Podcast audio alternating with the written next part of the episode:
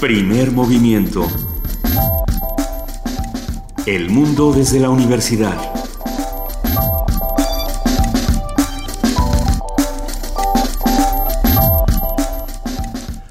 Muy buenos días. Esto es Primer Movimiento de Radio NAM 96.1 de FM. Hoy es 29 de octubre, jueves, y arrancamos así Primer movimiento. Luisa Iglesias. Querido Benito Taibo, muy buenos días. Buenos días a todos los que nos están escuchando. Queremos invitarlos a que nos llamen, a que nos escriban. Estamos en arroba PMovimiento, esto es en Twitter, en diagonal Primer Movimiento UNAM en Facebook y en el teléfono 55 36 43 39. Y bueno, vamos a ir compartiendo mucha información esta mañana, Benito. Tenemos muchas cosas. Bueno, por lo pronto decir, ayer hablábamos del impuesto a las bebidas azucaradas, las bebidas gaseosas.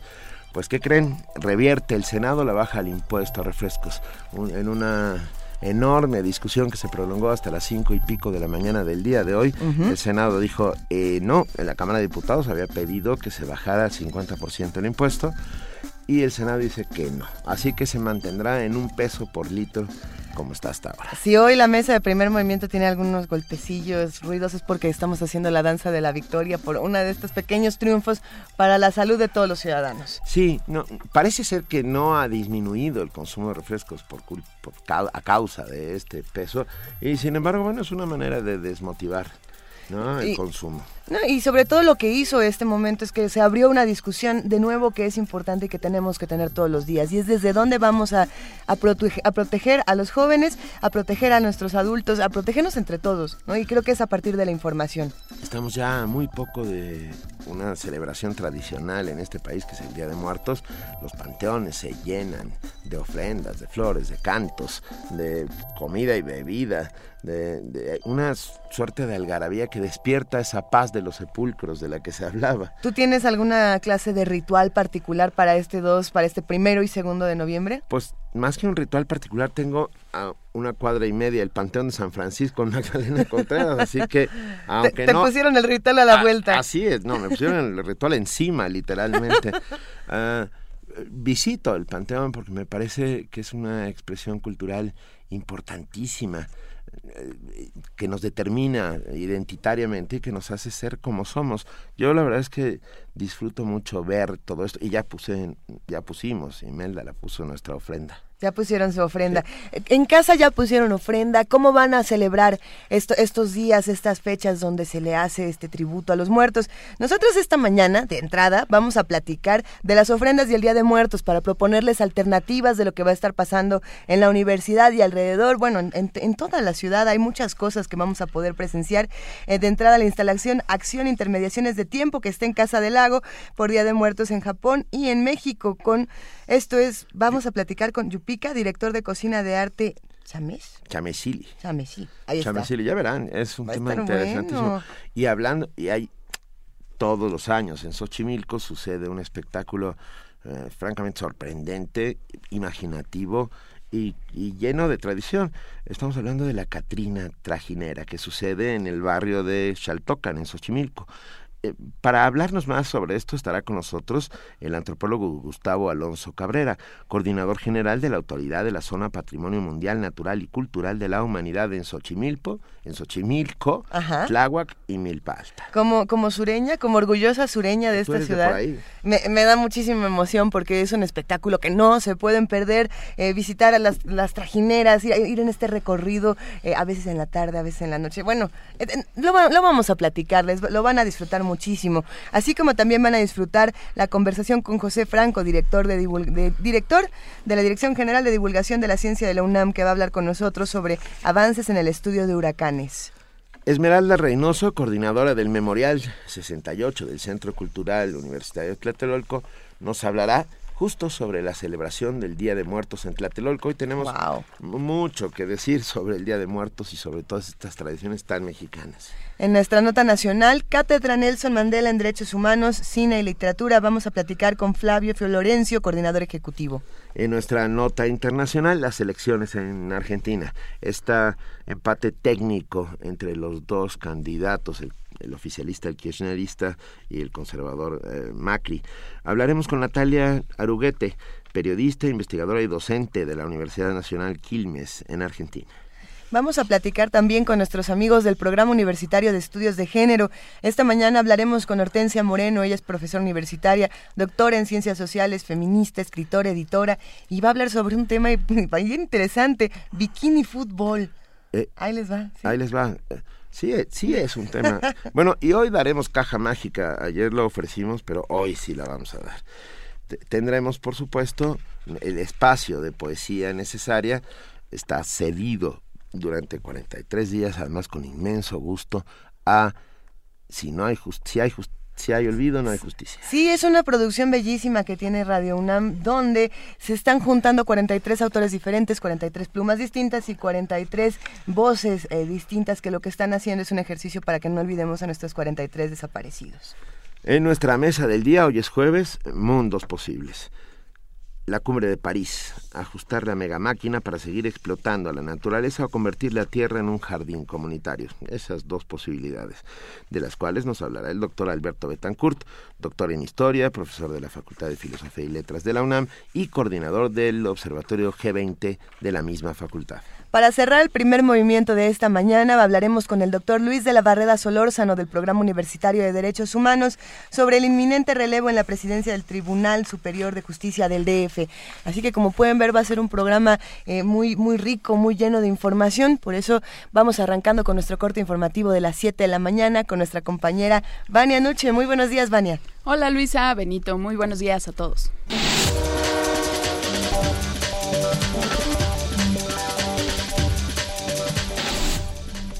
Iniciemos con información nacional. Con 88 votos a favor, 21 en contra y 0 abstenciones, el Pleno del Senado de la República aprobó esta madrugada la llamada miscelánea fiscal para 2016, en la que se rechazó la disminución del 50% a las bebidas azucaradas de, de bajo nivel calórico. Los senadores también acotaron el precio de las gasolinas a una banda de flotación que no supere el precio actual sumado a la inflación del 3%. Así, el Senado aprobó el decreto por el que se reforma la ley del impuesto sobre la renta, la ley del impuesto especial sobre producción y servicios, el Código Fiscal de la Federación y la Ley Federal de Presupuesto y Responsabilidad Hacendaria. Cabe destacar que en esta última ley, los senadores aprobaron un artículo transitorio que otorga facultades a la Auditoría Superior de la Federación para revisar directamente los proyectos de infraestructura para 2016 en estados y municipios. Habla el senador Alejandro Encinas. El noveno transitorio es el primer paso para establecer una especie de candados y mecanismos de control para evitar el desvío y la malversación de recursos públicos derivados de una mala gestión de representantes populares en la Cámara de Diputados respecto de recursos que gestionan en favor de entidades federativas, delegaciones políticas o municipios. Este artículo 9 transitorio es el primer artículo antimoche. El dictamen se devolvió a la Cámara de Diputados debido a los cambios realizados. La Comisión Interamericana de Derechos Humanos extendió hasta el 30 de abril de 2016 el plazo de la misión de expertos que investigan la desaparición de los 43 normalistas de Ayotzinapa. A través de un comunicado se detalló que la decisión adoptada por la Comisión se basa en sus facultades de monitoreo de la situación de derechos humanos. Cabe recordar que la extensión, la, extensión del mandato fue propuesta por el gobierno mexicano luego de que el grupo presentó su informe preliminar sobre los hechos ocurridos el 26 y 27 de septiembre de 2014. La organización Human Rights Watch denunció que existen evidencias de otros dos casos de presuntas ejecuciones extrajudiciales por parte de la Policía Federal en Michoacán. De acuerdo con un comunicado, los casos se registraron en Apatzingán el 6 de enero pasado y en Tanuato el 22 de mayo. En ambos, los policías dispararon a civiles desarmados. Human Rights Watch recalcó que el gobierno ha negado el uso legítimo, el uso ilegítimo de la fuerza letal y ha mostrado a las víctimas como agresores de las fuerzas de seguridad. En información internacional, el presidente colombiano Juan Manuel Santos propuso este miércoles a las Fuerzas Armadas Revolucionarias de Colombia acelerar las negociaciones para que a partir del 1 de enero de 2016 inicie un cese al fuego bilateral.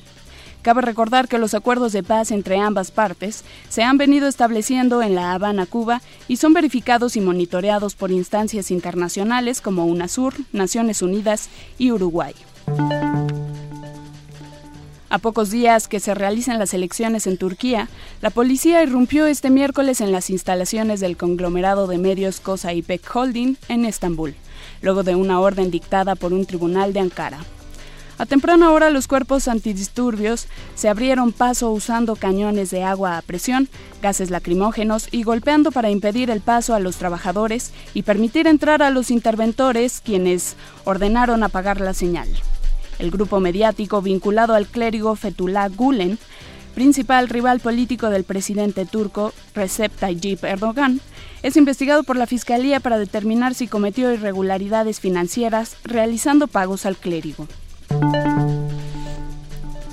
La crisis de inmigrantes es un problema alemán, señaló el primer ministro húngaro Víctor Orbán, quien además acusó al gobierno de Angela Merkel de invitar a todos los ciudadanos sirios a viajar a su país. Por su parte, el Ministerio del Interior alemán reprochó a Viena su gestión para que miles de personas lleguen a través de la ruta de los Balcanes buscando obtener la condición de asilado político en Alemania. A través de un comunicado, las Fuerzas Armadas nigerianas informaron que durante una operación realizada cerca del bosque Zambisa, bastión de Boko Haram, fueron liberados 338 rehenes que se encontraban en manos de este grupo armado. Entre los rehenes se encuentran 8 hombres, 138 mujeres, 192 niños, quienes fueron evacuados a la localidad de Mubi al sur del país. El ejército aseguró que durante la operación de rescate murieron 30 milicianos. Afirma Mahmoud Abbas que la situación de derechos humanos en los territorios palestinos es la más crítica desde 1948. El presidente de la autoridad palestina, Mahmoud Abbas, solicitó hoy el establecimiento urgente de un régimen internacional especial de protección del pueblo palestino. Abbas hizo esa afirmación en una sesión especial del Consejo de Derechos Humanos celebrada en Ginebra con motivo de su visita a ese órgano de Naciones Unidas a propósito de la más reciente escalada de la violencia en Jerusalén. Lo que hemos venido advirtiendo ha ocurrido. Como resultado de la continua ocupación israelí y sus prácticas, la situación de derechos humanos en los territorios palestinos ocupados, incluyendo Jerusalén Oriental, es la peor y más crítica desde 1948, dijo. El líder palestino afirmó que esta situación amerita una intervención enérgica y decisiva de la ONU y sus agencias especializadas, de los Estados miembros y particularmente del Consejo de Seguridad. Por su parte, el alto comisionado de la ONU para los Derechos Humanos, Said Raad al-Hussein, habló el Consejo antes de la intervención del líder palestino. Advirtió que si no se para inmediatamente la violencia entre palestinos e israelíes, la comunidad internacional estará más cerca de una catástrofe. Esta crisis es extremadamente peligrosa porque es una confrontación que se nutre del miedo es una confrontación entre gente que tiene miedo la una de la otra, que teme a los motivos correspondientes del uno con el otro y que teme al futuro, dijo el alto comisionado. Jorge Millares, Naciones Unidas, Nueva York. Y en la nota de la UNAM, este 29 de octubre se conmemora el Día Mundial de la Enfermedad Vascular Cerebral. Se trata de la tercera causa de muerte en adultos en el mundo, la la quinta en México y el padecimiento más incapiz. Se trata de la tercera causa de muerte en adultos en el mundo, la quinta en México y el padecimiento más incapacitante en adultos mayores de 65 años, en los que deja secuelas para hablar y caminar. Cabe señalar que las personas hipertensas y diabéticas son más propensas a desarrollarla. Habla Alberto Lifshitz Ginsberg, profesor de la Facultad de Medicina y médico internista. Trombosis es que se tapa una arteria y se produce un infarto, o sea, una zona del cerebro queda sin irrigación y se muere. El embólico es que de un de algún lado lejano al cerebro se desprende un coágulo que emigra por el sistema circulatorio hasta que se atora en una parte del cerebro. También produce infarto. Y el hemorrágico es que se rompe un vaso, un, vaso cerebral y se inunda el cerebro o una parte del cerebro de sangre. En realidad también hay los aneurismas, también es enfermedad vascular cerebral, las malformaciones arteriales o venosas, o sea, hay otras cosas que son también estrictamente enfermedad vascular cerebral, pero no son eh, agudas, no son accidentes vasculares cerebral, son pues una gente puede tener un aneurisma o una malformación y ni cuenta darse, ¿no?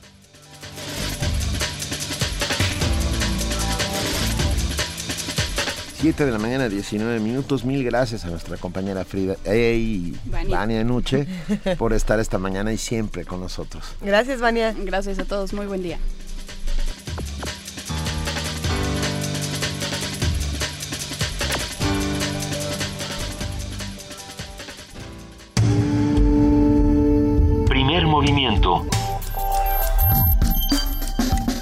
Todos rugen, el puma ronronea.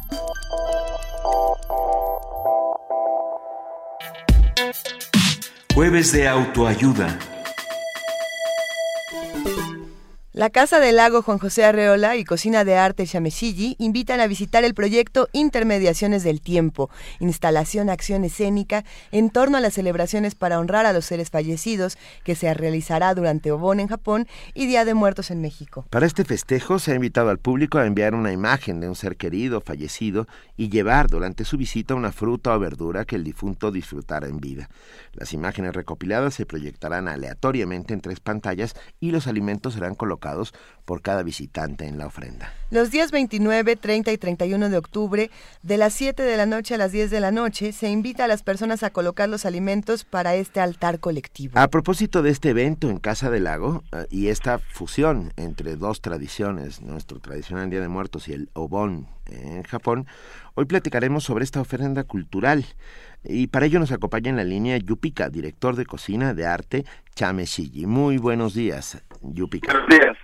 Ah, buenos días. Muchas gracias. ¿Cómo se festeja el Día de Muertos en Japón? ¿Cómo se festeja? Bueno, em, pues depende de mucho de región de Japón, cambia mucho. Eh, también incluyendo la fecha. Eh, pero normalmente lo más común es este celebran este 15 de agosto eh, durante tres días, pues a 15 de agosto, 15, 16, 17 de agosto. Eh, y eh. este, pues, como normalmente, este, como ponen ofrenda una casa y este, o sea, como para, para su padre o sus ancestros o así y ponen como comida o bebidas que le gustaba a esas personas hay un enorme respeto hacia los ancestros, eh, tiene que ver con el honor y con una serie de tradiciones importantísimas japonesas. De, Yupika, dinos una cosa, ah, eh, a lo mejor estoy equivocado, pero eh, cuando hay luto en Japón, la gente se viste de blanco, ¿es cierto?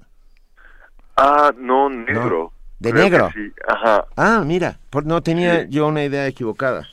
Sí, sí, sí. Ah, pero, por ejemplo, eh, a ese es como algo interesante, es que en Japón, en las ofrendas, primer año, o sea, es primer año de, eh, como primer aniversario, no aniversario, bueno, es como primer año de después de como muerto de alguien, se pone blanco toda la ofrenda, ah. o sea, flores blancos y todo blanco, eso sí, entonces tal vez como a, lo mejor este pues, también yo soy un poco ignorante este hace mucho tiempo tal vez era como bueno como pues como más blanco y como que occidentalizado que dicen como negros.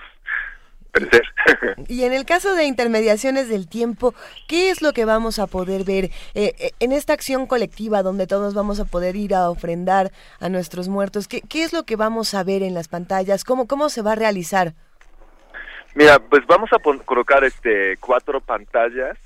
Eh, normalmente, bueno, pues está muy común ver como poner fotos de seres queridos fallecidos.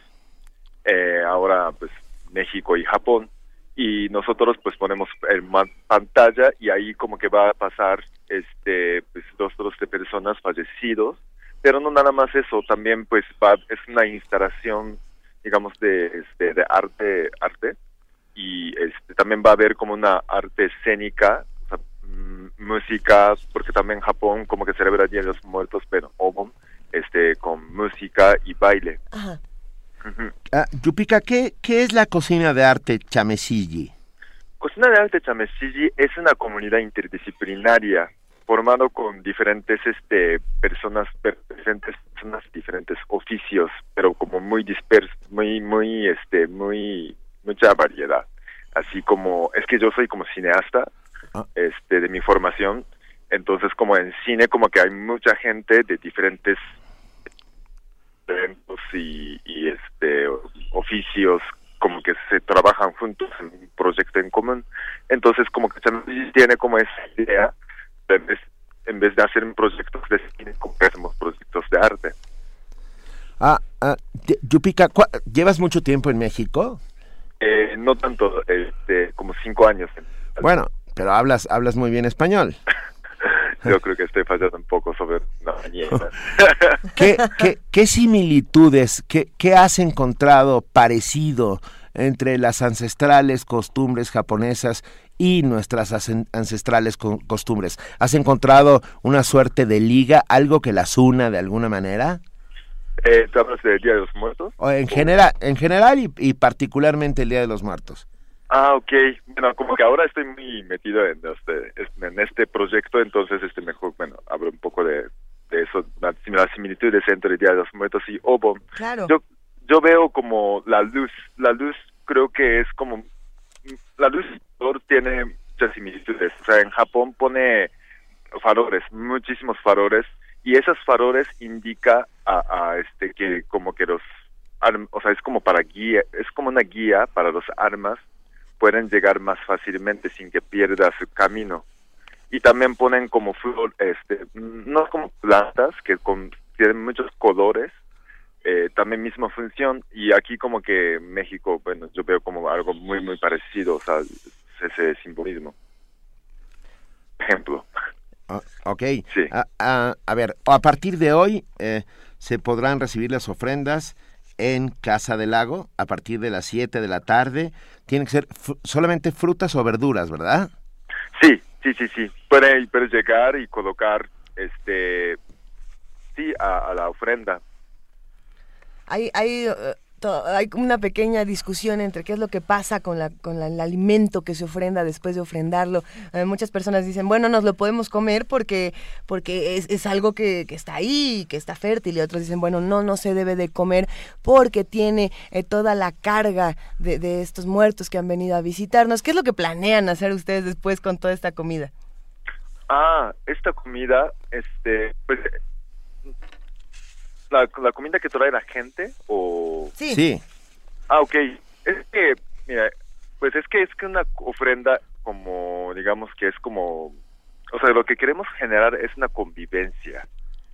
Entonces este como que yo por ejemplo voy y llevo como una fruta que le gustaba a mi abuelo y lo coloco pero como que esa pantalla como que va a estar como pasando imágenes de no nada más los rostros de mi abuelo, también pues diferentes personas, ¿no? Y entonces por alguna manera como que como que esa fruta que yo llevo a mi abuelo, pero como que se comparte entre otros muertos. Eso pasa como que otras personas que hay hay gente que ya nos trajo este una botella de Coca-Cola y también pues este pues no no este, bebidas y y y frutas, pero pues la gente trae como otras cosas, pues también hay como cierta como libertad y así, pues entonces es como que se es muy bonito, no sé, como que se compartir como toda esa comida, o sea, como que yo como que tengo la sensación de que todos ellos van a como que comer juntos, ¿no? allá. Oh, a ver, la idea es llevar frutas o verduras a partir de hoy a las 7 en Casa del Lago, donde habrá este encuentro entre eh, las tradiciones japonesas eh, representadas por Chameshiji y Casa del Lago. Ah, nos cuentan nuestros amigos de Casa del Lago que al terminar la acción, las fotografías que uno haya enviado, porque ya la, recepción de fotografías ya, ya terminó, Ah, se borrarán de los archivos de cocina de arte Chamesigi y los alimentos serán llevados al asilo de ancianos Nuestra Señora del Camino en la colonia San Angelín. Ah, o sea, sí, sí, sí. Ah, ya. Perdón, yo creo que estaba respondiendo a otra cosa. No, no, no, no, bueno, está muy bien. Es parte de lo mismo, sí. Se podrá ver, o sea, a los que no puedan ir a Casa del Lago podrán ver todo el proceso en las páginas de www.casadelago.com y en una página de Facebook que es facebook.com diagonal chameshiji, es C-H-A-M-E-S-H-I J.I. Chameshiji. Nos parece interesantísimo que, podamos hacer este, esta suerte de sincretismo cultural. De por sí, nuestras tradiciones eh, culturales son, están llenas de sincretismos y ahora encontrarnos con la cultura japonesa representada por Yupika, eh, por ti mismo y por el, la cocina de arte Chameshiji, nos dará una nueva visión acerca de este tránsito hacia la muerte. ¿Se acostumbra a visitar las tumbas de los ancestros en Japón y llevarles ofrendas? Sí, sí, sí, sí. Eh, hacen un recorrido desde tumba. Bueno, hay unas, depende de regiones, pero hay unas regiones que hace como un recorrido desde la tumba hacia la casa. Es como que es como acompañar, o sea, traer como la, los este, espíritus de la tumba a la casa. Hacen como y, sí como que ponen faroles y Yupica, para nosotros es un placer hablar, haber hablado contigo esta mañana y claro que vamos a estar al pendiente de todo lo que está ocurriendo el día 29, 30 y 31 de octubre en la Casa del Lago Juan José Arreola de las 7 de la tarde a las 10 de la noche. Mil gracias, te mandamos un gran abrazo. Gracias. Y mucha suerte. Gracias. hasta luego. Hasta luego. Bye. Primer movimiento. La vida en otro sentido.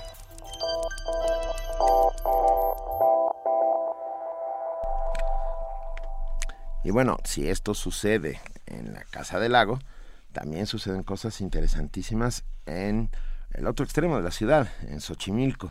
Esa mal llamada Venecia mexicana, a mí me choca cada vez que dicen Venecia mexicana.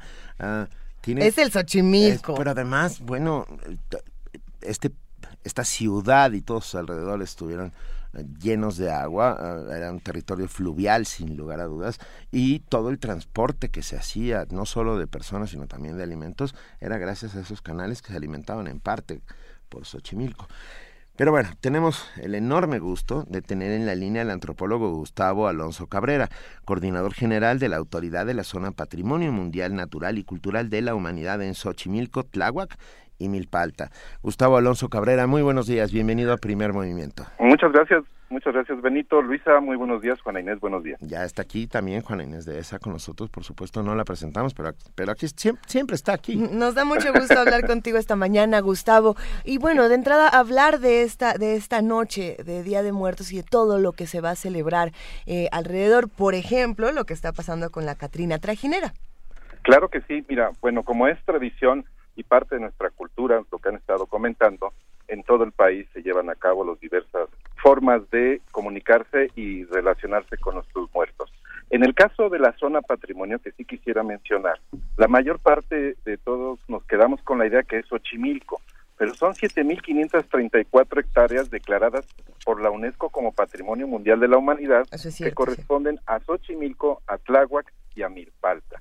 Entonces, en estricto sentido, justo para todas las áreas y delegaciones de esta zona, es importante decirlo.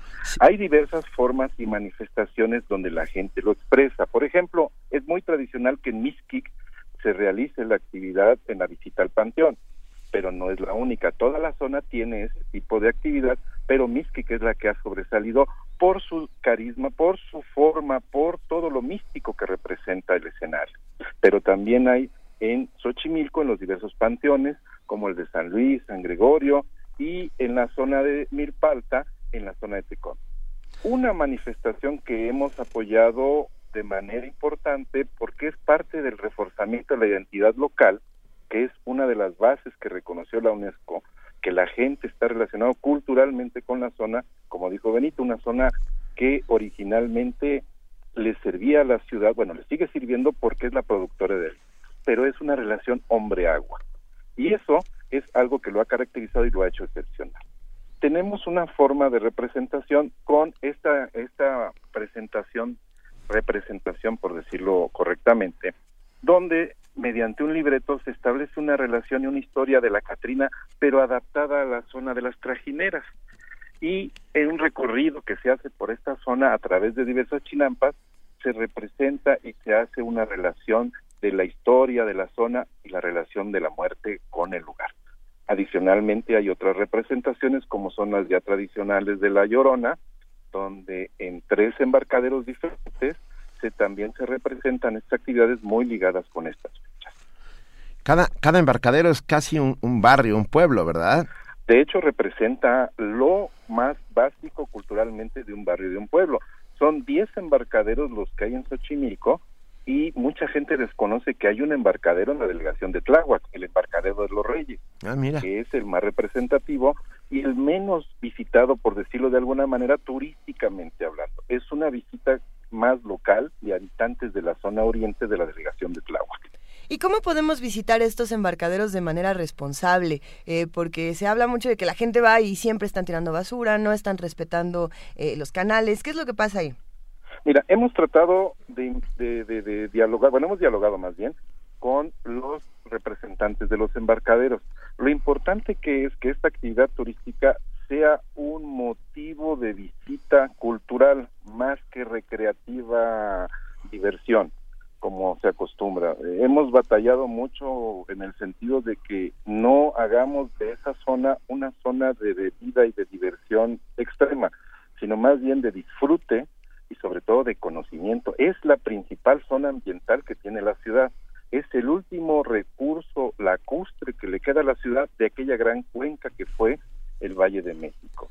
Y es importante conservarla porque tiene valores ambientales, de biodiversidad y sobre todo es el lugar donde el ajolote, aquel es el, el, monstruo, el hermano de Quetzalcoatl, que se tuvo que, este, de acuerdo a la, a la, a la ideología azteca, se tuvo que este, esconder en el fondo del lago para evitar de que fuera este, eh, matado a través de, esta de esta leyenda de esta idea. Y es es entre el ajolote y otras eh, eh, y otras especies quienes le han dado la característica a la zona por ejemplo de una zona donde la biodiversidad del país en esta zona es el 6% de la nacional lo que hay en la zona patrimonio. Entonces es un lugar de mucha importancia de educación ambiental, de turismo recreativo y de cultura.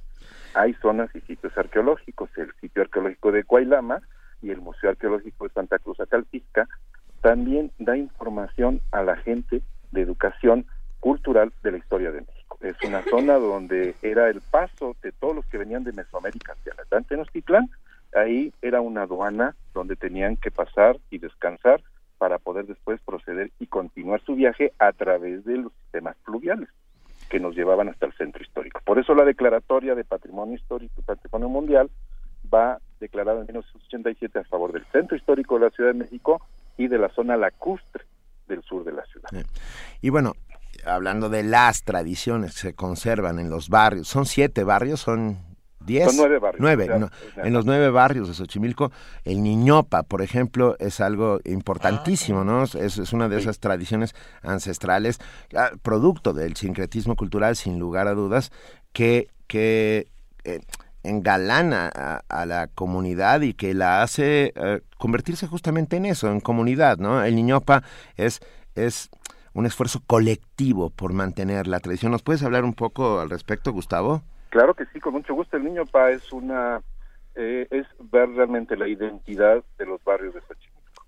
Las mayordomías que se encargan de cuidar y de estar al pendiente del Niño Pa durante el año que les toca, este son inscritas por tradición familiar y hay lista de espera de muchos años para poder ser mayordomo del Niño Pa. Una vez que es eh, le corresponde ya el año para poder llevar a cabo, es un esfuerzo económico importantísimo porque tiene que darle, independientemente de la vestimenta y de darle un lugar dentro de la casa del mayordomo, también tiene que relacionarse con los que están interesados en los diversos barrios para que visite la zona. Y la visita es una fiesta, es un festejo, donde la gente hace comida, durante todo el día que visita esa casa es de festejo. El niño Pa es el motivo de orgullo religioso. Y quisiera dar nada más un antecedente. El culto al niño Pa es más arraigado y fue una competencia histórica con relación al santo de San Bernardino de Siena, que es el principal santo de la iglesia más importante de Xochimilco, que es la segunda más antigua de la ciudad. Y eso fue una, un reconocimiento de identidad local que compitió en algún momento con San Bernardino de Siena y ahora está tan identificado con los barrios que es más importante que el propio Santo Alegre. A Gustavo Alonso Cabrera, antropólogo, coordinador general de la Autoridad de la Zona Patrimonio. Cuéntanos un poquito, por favor, acerca de esta, este espectáculo, la Catrina en Trajinera, Flores para los Muertos. ¿Qué es lo que vamos a ver? ¿Qué es lo que se puede ver ahí? Bueno, básicamente es un espectáculo libre, adaptado por parte de un guion que hizo un autor, en el cual se hace una representación de diversos motivos relacionados con el muerto, con los muertos. Cómo nos comunicamos con ellos en esta época a través de las ofrendas. Cómo les damos gusto terreno de aquellas cosas que más les este, gustaban. Y a través de una serie de diálogos la gente lo que va a entender es diversos procesos de épocas y de lugares de cómo se representa esta relación con nuestros muertos. Quiero decir que es un recorrido muy agradable, muy bonito, porque se hace en trajinera. No es que llegas a un lugar, a un teatro, a un teatro y te sientas, sino te sientas adentro de una trajinera y se hace un recorrido. Y el recorrido tiene una explicación a través de un parecido a luz y sonido que te va identificando y te va involucrando en el tema de los muertos y las celebraciones que se llevan a cabo tanto en Xochimilco como en otras zonas del país. ¿Y, en algún momento se pasará por la isla de las muñecas?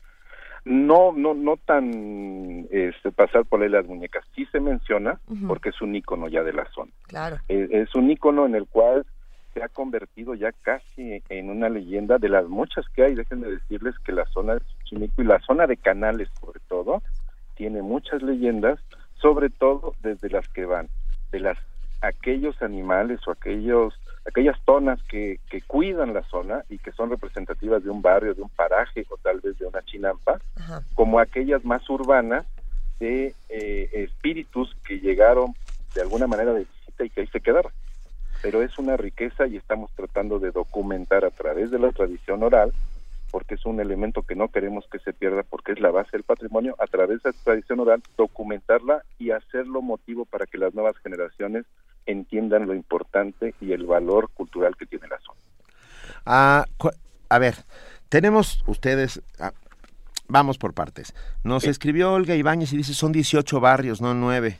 Bueno, 9 donde está en la zona central, tienes razón, todas las zonas de Xochimilco son 18. De acuerdo. Pero estamos hablando de la zona, desde la zona cerril, y yo me estaba explicando más hacia la zona lacustre o lo que era el viejo, la, la parte más cercana al lago. Bueno, y tenemos que decir que ustedes muy eh, generosamente nos han regalado tres pases dobles Así para Trajinera, Chinampa, para ver la Catrina Trajinera este día 2 de noviembre. ¿A, a qué horas es el evento? Es a las 7 de la noche. Se les recomienda llegar a las seis y media. Dado las condiciones climáticas, estamos sugiriendo que la gente vaya abrigada, en el sentido de que es un paseo por los canales y los canales son húmedos y las temperaturas bajan, por lo tanto hay, hay temperatura fría a manera de protección. Pero seis y media al embarcadero de Nuevo Nativita. Bueno, aquí tenemos los boletos. ¿Solo sucede ese día la Catrina Trajina? No, cada, este, durante cinco fines de semana se están representando. En el embarcadero Nuevo Nativitas está el de la Catrina. En el embarcadero de Cuemanco está La Llorona.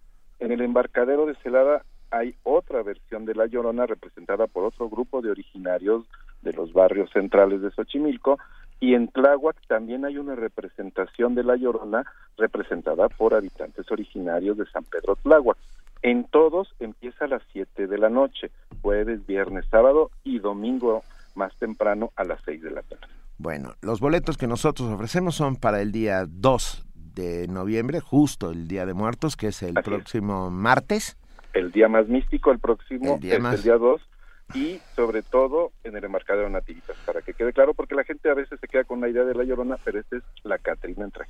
Ah, de acuerdo. Eh, la Catrina en Trajinera, Flores para los Muertos, vamos a dar uno al, por teléfono, un pase doble al 5536 4339, otro por Twitter y uno más por Facebook. Eh, sin, sin nada más, con, con ganas de respetar y honrar nuestras tradiciones. Pero, pero tienes que saber, Gustavo, que todo el equipo de primer movimiento quería su, su pase doble y estuvimos aquí este, eh, discutiendo quién se los iba a quedar porque estamos fascinados con esta oportunidad.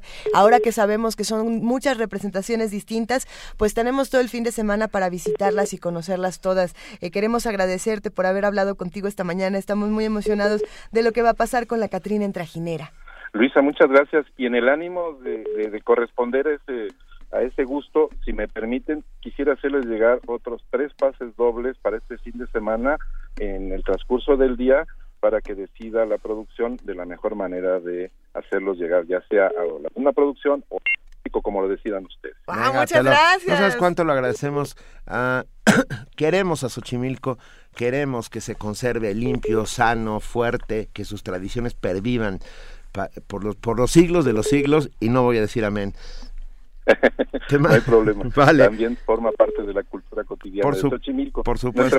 Nuestra, principal amenaza es el crecimiento de la mancha urbana. Estamos luchando porque ya no siga creciendo. Venga. Porque ese es un lugar que genera servicios ambientales para la ciudad, genera cultura y genera flora y fauna importantísimo para el mundo entero. Completamente de acuerdo, Gustavo. Muchísimas gracias. Perdón, rápidamente, porque ya nos escribió un montón de gente en estos 10 segundos que han sucedido. Dinos una cosa, ¿dónde se pueden comprar los boletos y cuánto cuestan? Directamente en cada uno de los embarcaderos. Ah. En el caso de la Catrina Trajinera, en el embarcadero Nuevo Nativitas. En el caso de la leyenda de La Llorona, hay en el embarcadero de Cuemanco directamente. Parece que hay un sistema de distribución electrónica de venta de boletos, esta famosa, que también tiene ahí en el embarcado Cuemanco, Ticketmaster está haciendo ahí una venta, pero no es de todo el boletaje. Quiero decir que el, el, más práctico de llegar es Cuemanco, pero no por eso es el más tradicional. También en el embarcadero de Celada directamente se compran los boletos y en el embarcadero de Tláhuac también se comen. ¿Y cuánto cuestan?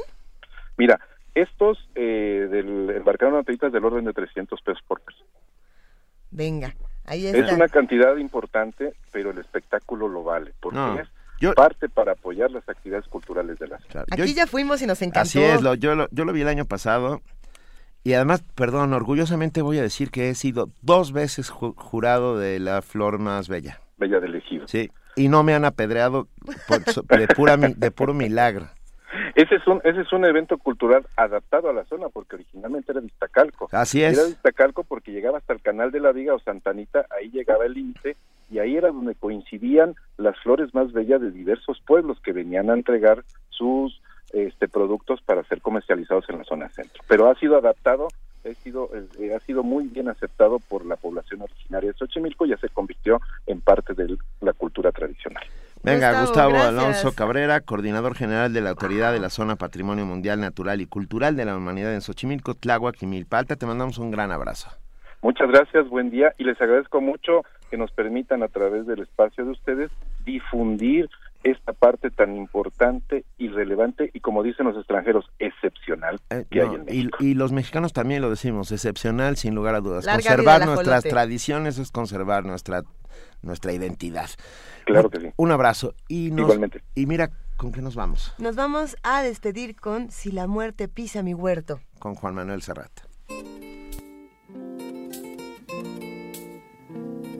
Si la muerte pisa mi huerto, ¿quién firmará que muerto de muerte natural? ¿Quién lo voceará en mi pueblo? ¿Quién pondrá un lazo negro al entreabierto portal?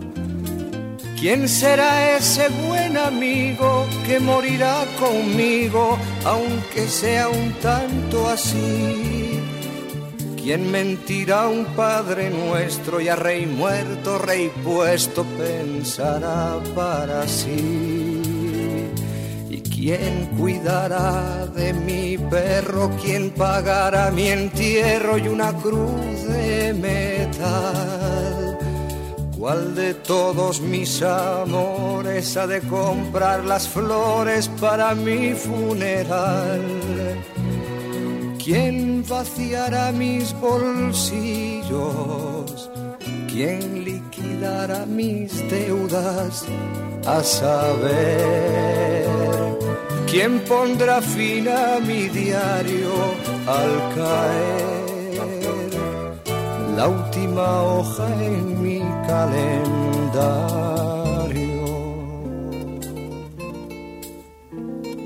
¿Quién me hablará entre sollozos? ¿Quién besará mis ojos para darles la luz? ¿Quién rezará mi memoria? Dios lo tenga en su gloria y brindará mi salud. ¿Y quién hará pan de mi trigo? ¿Quién se pondrá mi abrigo el próximo diciembre? ¿Y quién será el nuevo dueño de mi casa y mis sueños y mi sillón de mimbre? ¿Y quién me abrirá los cajones? ¿Quién leerá mis canciones con morboso placer? ¿Quién se acostará en mi cama, se pondrá mi pijama y mantendrá mi mujer? y me traerá un crisantemo el primero de noviembre a saber quién pondrá fin a mi diario al caer la última hoja en mi calendario.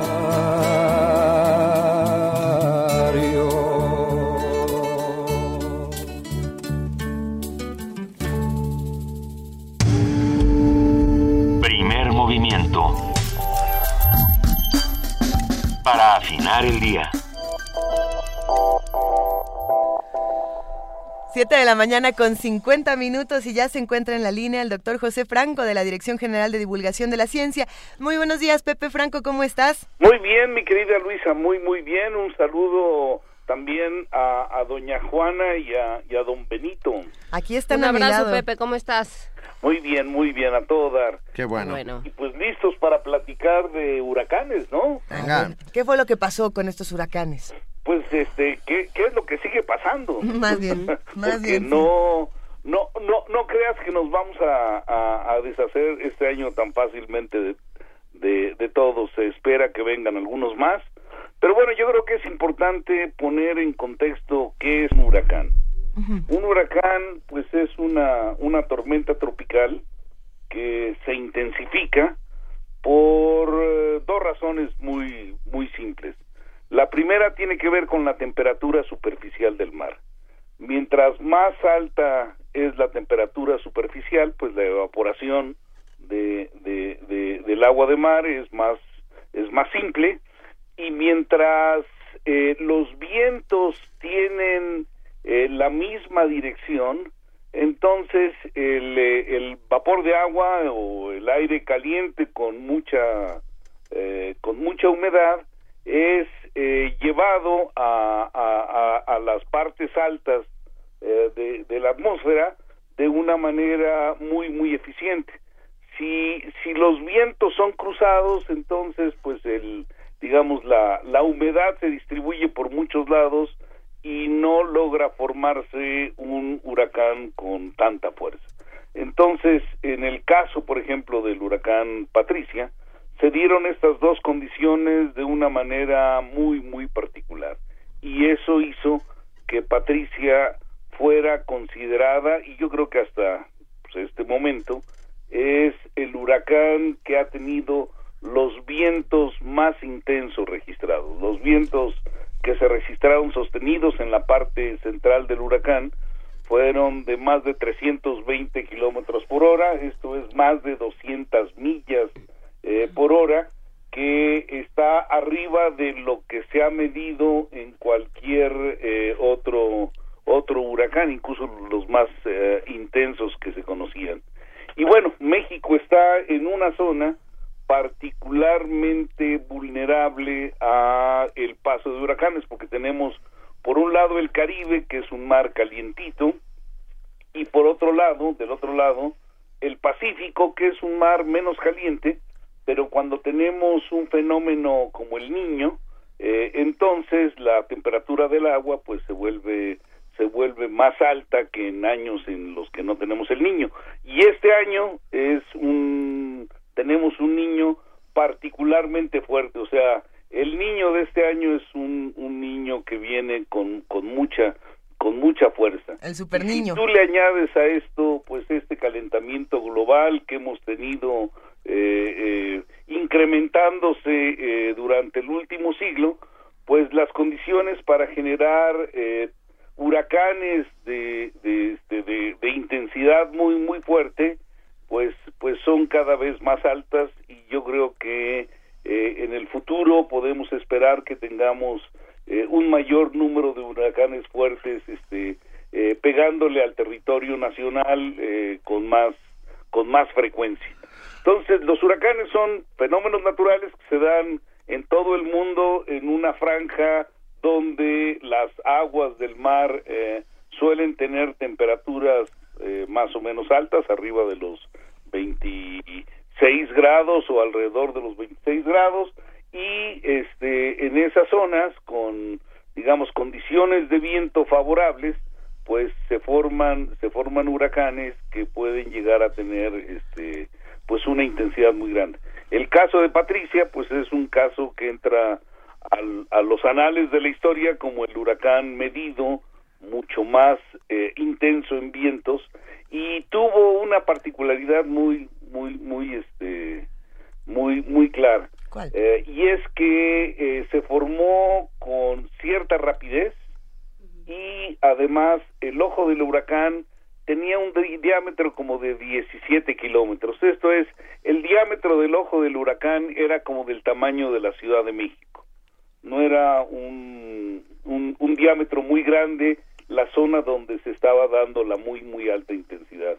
Entonces, cuando entró a tierra, además gracias a la orografía de la zona por donde entró, que entró casi directamente a la, a la sierra, entonces eh, pues ya no tuvo, ya no tuvo los elementos que, que, que, permiten que el huracán se siga manteniendo y rápidamente decayó. Esto, esto sorprendió muchísimo porque las categorías de los huracanes están definidas pues por la, la intensidad de los vientos y eh, en un huracán de categoría 5, bueno, se esperan daños este, muy, muy, muy severos. Se espera, pues, este, que todas las uh, uh, líneas de energía uh, sean, sean derribadas por los vientos tan altos.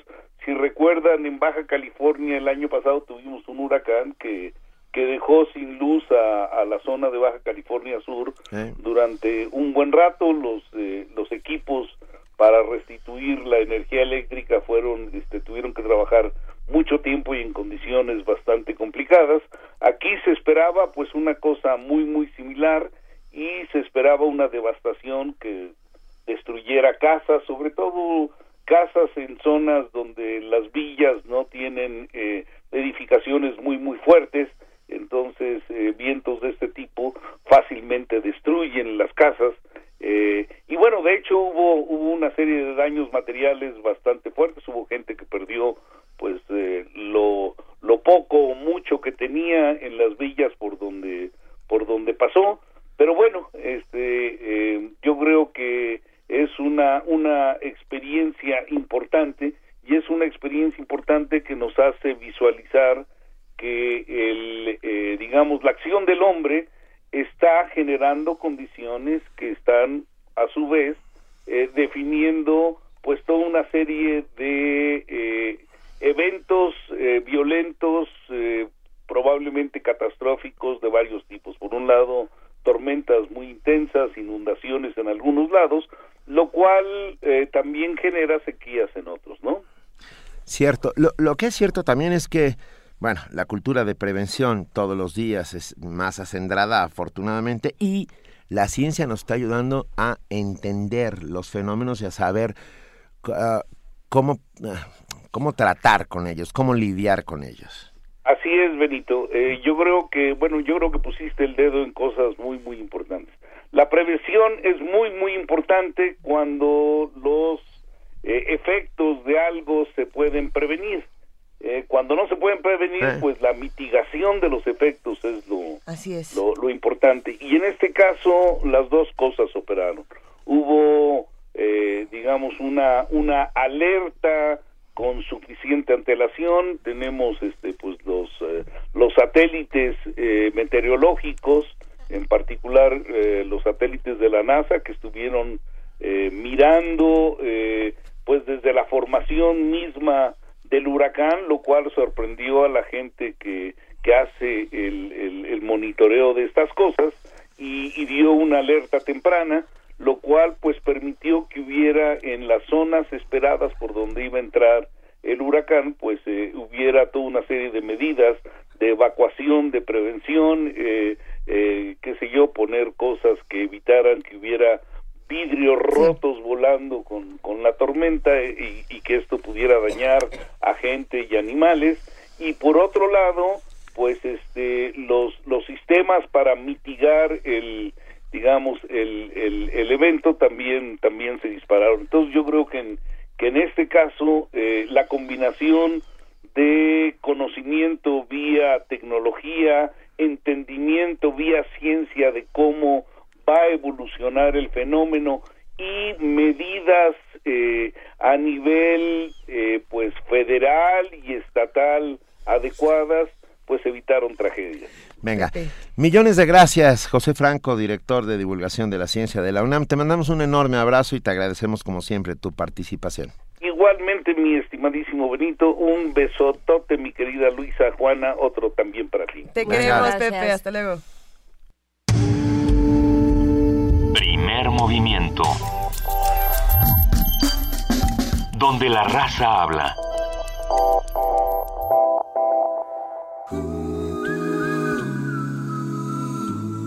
El corazón de nuestra universidad late, vibra, canta.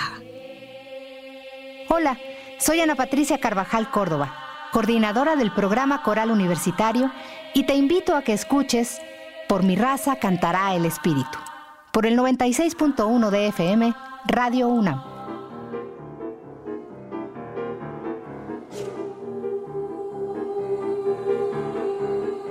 Acompáñanos en esta serie para conocer más acerca del programa Coral Universitario, un espacio donde las voces de nuestra universidad cantan con libertad.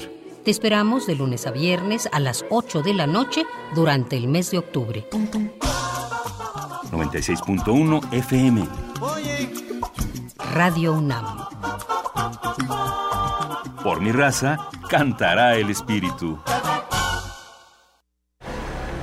Las restricciones del programa Hoy no circula afectaron a muchas personas en su trabajo, en sus ingresos, en su economía y en su tiempo.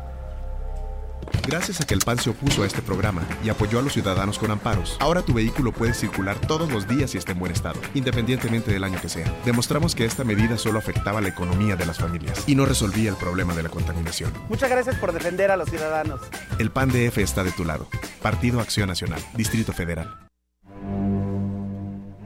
Una orquesta en la cocina Cuarteto de cuerdas en el auto. y un violonchelo solista sentado en el sillón favorito de la sala.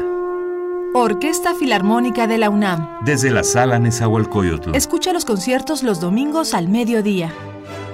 desde la comodidad de tu casa. 96.1 FM. Radio UNAM. Primer movimiento. Información azul y oro. Nos vamos a nuestro corte informativo de las 8 de la mañana con nuestra compañera Elizabeth Rojas. Bienvenida Elizabeth, buenos días. ¿Qué tal Luisa Juana Inés? Buenos días, buenos días a todos. Buenos días.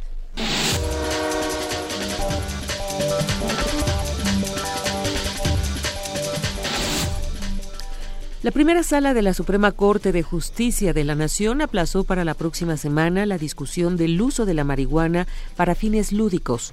La decisión de posponer el proyecto del ministro Arturo Saldívar de amparar a cuatro particulares quienes buscan cultivar, procesar y consumir marihuana para fines recreativos se debe a que el resto de los ministros pidieron más tiempo para analizar el caso debido a su trascendencia. Pide la Comisión de Derechos Humanos del Distrito Federal que no haya criminalización en el consumo de marihuana. La presidenta del organismo, Perla Gómez Gallardo, señaló que hay estigmatización, discriminación y exhibición de las personas que en su momento quieren en su libre ejercicio consumir esta sustancia. Estamos muy atentos al debate que está llevando la Corte. Qué bueno que se dé el debate. Hay temas tabú en esta sociedad que pareciera que no tendríamos que discutir y que justo necesitamos abrir el espectro de por qué sí, por qué no. Y por parte de la Comisión, lo que hemos posicionado y seguimos insistiendo es derecho a información para que sepa qué alcances tiene cualquier sustancia que personas quieran consumir y no criminalización del consumo. No es delito consumir y esa es una parte muy importante ahora en la visión que está llevando la Corte. La Secretaría de Educación Pública dio a conocer que los descuentos que se aplicaron a los maestros que faltaron a clases los pasados 2 y 12 de octubre suman 81.7 millones de pesos. En un comunicado se detalló que el dinero se utilizará para reforzar el trabajo de docentes que cumplen funciones de tutoría, asesoría técnico-pedagógica y evaluación de profesores.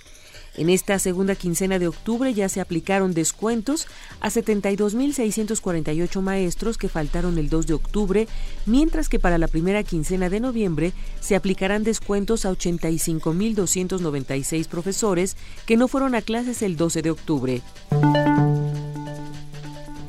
El PRI presentó una denuncia ante la Fiscalía Especializada para la Atención de Delitos Electorales en contra del exsecretario de Desarrollo Social del gobierno de Colima, Rigoberto Salazar, y del excandidato del PAN a la gubernatura, Jorge Luis Preciado.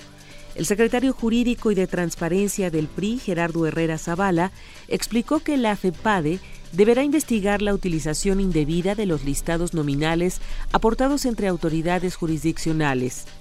Además, indicó que Jorge Luis Preciado presentó documentos falsos y mintió a la autoridad electoral por lo que dijo debe ser sancionado penalmente. En información internacional, China decidió este jueves terminar con su política de un hijo único aplicada desde 1979 con el objetivo de reducir la tasa de natalidad y frenar el crecimiento de la población. De acuerdo con la agencia estatal de noticias Xinhua, a todas las parejas se les permitirán tener dos hijos. Para los expertos, este cambio surge de la preocupación por el envejecimiento de la población en el gigante asiático. La Oficina del Alto Comisionado de las Naciones Unidas para los Refugiados alertó sobre la huida de mujeres mexicanas y centroamericanas a Estados Unidos debido a la violencia. El informe Mujeres a la Huida consta de 160 entrevistas, de las cuales 37 fueron realizadas a mujeres mexicanas que huyeron a Estados Unidos después de octubre de 2013. Según el documento, las mujeres sufren extrema violencia de género, además de persecución, asesinatos, desapariciones, violaciones y asaltos, problemas que también se extienden a los menores de edad. Esto, según ACNUR, representaría una crisis de refugiados. Las mujeres mexicanas provienen de áreas controladas por el crimen organizado del que reciben agresiones, violaciones y amenazas. La OMS constata relevantes avances contra la tuberculosis desde 1990. La Organización Mundial de la Salud, la OMS, difundió este miércoles un informe que revela los notables avances logrados en la última década y media en la lucha contra la tuberculosis, aunque señaló también que en 2014 aún se registraron un millón y medio de muertes por esa enfermedad. La OMS explicó que para mejorar los resultados es necesario hacer más esfuerzos en lo relativo a la detección y al tratamiento, dedicar más recursos y desarrollar medicamentos y vacunas contra la tuberculosis. Entre otros avances logrados en el marco de los Objetivos de Desarrollo del Milenio, acordados en el año 2000, se calcula que el progreso en el diagnóstico y tratamiento de la tuberculosis ha logrado salvar 43 millones de vidas en los últimos 15 años. La OMS subrayó también que en 16 de los 22 países con más presencia de tuberculosis se ha logrado frenar o revertir la incidencia de esta enfermedad en los últimos 15 años. Pero el progreso no es suficiente. Unas 4.400 personas mueren cada día de tuberculosis. Más de la mitad de los casos de esta enfermedad se concentran en China, India, Indonesia, Nigeria y Pakistán. Víctor Martín, Naciones Unidas, Nueva York. Un comité ciudadano de Suiza presentó una solicitud avalada con 110.000 firmas para que se realice un nuevo referéndum que proponga revocar la iniciativa aprobada el año pasado que frena la inmigración masiva. El argumento principal del comité es que la restricción a la entrada de extranjeros es incompatible con los acuerdos que vinculan a Suiza con la Unión Europea, su principal socio comercial. Sin embargo, los que conforman el comité señalaron que si el Ejecutivo suizo y el Parlamento proponen una solución legal a este conflicto y se evita la ruptura con la Unión Europea, retirarán su propuesta. La ministra del Interior de Austria, Johanna Mick-Leitner, anunció que será levantada una barrera técnica en la frontera con Eslovenia y así gestionar el tránsito ordenado y controlado de miles de refugiados que llegan al país cada día. La ministra señaló que esta medida se toma ante lo especial y urgente de la situación, ya que al día cruzan la frontera entre 3.000 y 8.000 personas. Sin embargo, afirmó, deben prepararse para que la cifra alcance las 12.000.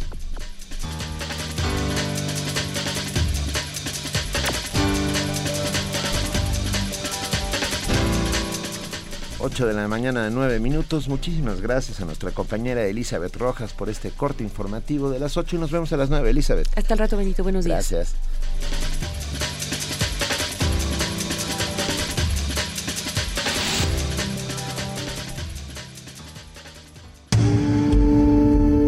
Primer movimiento. Donde todos rugen, el puma ronronea. Las 8 de la mañana con 10 minutos y ya tenemos ganadores para que se vayan a ver a la Catrina en Trajinera. Ellos son Dan Herrera Horta, Pamela Díaz y Olga Ibáñez Salvador. Eh, vamos a platicar con ustedes por mensaje privado para explicarles cómo vamos a entregar estos tres pases dobles. Pero tenemos más boletos para los que están aquí escuchándonos en primer movimiento. Sí, tenemos el Instituto Politécnico Nacional, a través de la Dirección de Difusión y Fomento a la Cultura, invita al concierto de Egiptanos, ensamble de música y danza migrante en México. Mañana viernes 30 de octubre a las 19 horas en el auditorio Alejo Peralta. Nos dan cinco cortesías dobles. Uh, esperan a los radioescuchas ganadores 30 minutos antes del inicio de la función, previa identificación para entregar los boletos. Muchas gracias al Politécnico. Los vamos a dar vía telefónica a los cinco primeros que nos llamen al 5536 43 39. Y en este momento se encuentra en la línea, nuestro, bueno, están en la línea nuestros amigos del Centro Cultural Universitario Tlatelolco. Esta mañana vamos a hablar con Esmeralda Reynoso, coordinadora del Memorial del 68. Muy buenos días, Esmeralda, ¿cómo estás? Buenos días, Luisa, buenos días, Benito y Juana Inés. Eh, como siempre es un placer estar con ustedes. Para nosotros es el placer. Tlatelolco también es un lugar importantísimo donde se celebra la tradicional Día de Muertos. Así es. Cuéntanos, por favor. Sí, mira, hemos estado trabajando ya desde hace eh, algún tiempo para esta gran celebración que tenemos.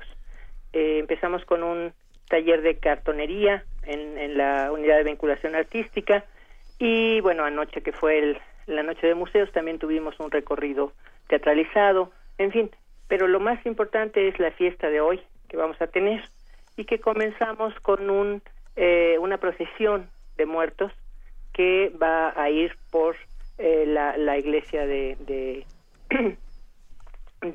la plaza, la plaza y vamos a llegar hasta el jardín de Santiago eh, con todo esto con eh, la banda de música de la preparatoria número 6 eh, y vamos a ir recorriendo todo ese espacio con eh, deteniéndonos para hacer algunas eh, actividades teatrales y con música y demás y eh, llegaremos finalmente al, al Centro Cultural Universitario Tlatelolco para recibirlos con una presentación de danza folclórica de la preparatoria número 2 y inaugurar nuestras ofrendas que se llama Los Cuatro Tiempos de la Muerte en México, eh, que trata de representar eh, diferentes épocas y cómo se ha visto la muerte en esos diferentes eh, periodos históricos, como son la, la, época prehispánica, la virreinal, el siglo XIX y eh, una ofrenda contemporánea también.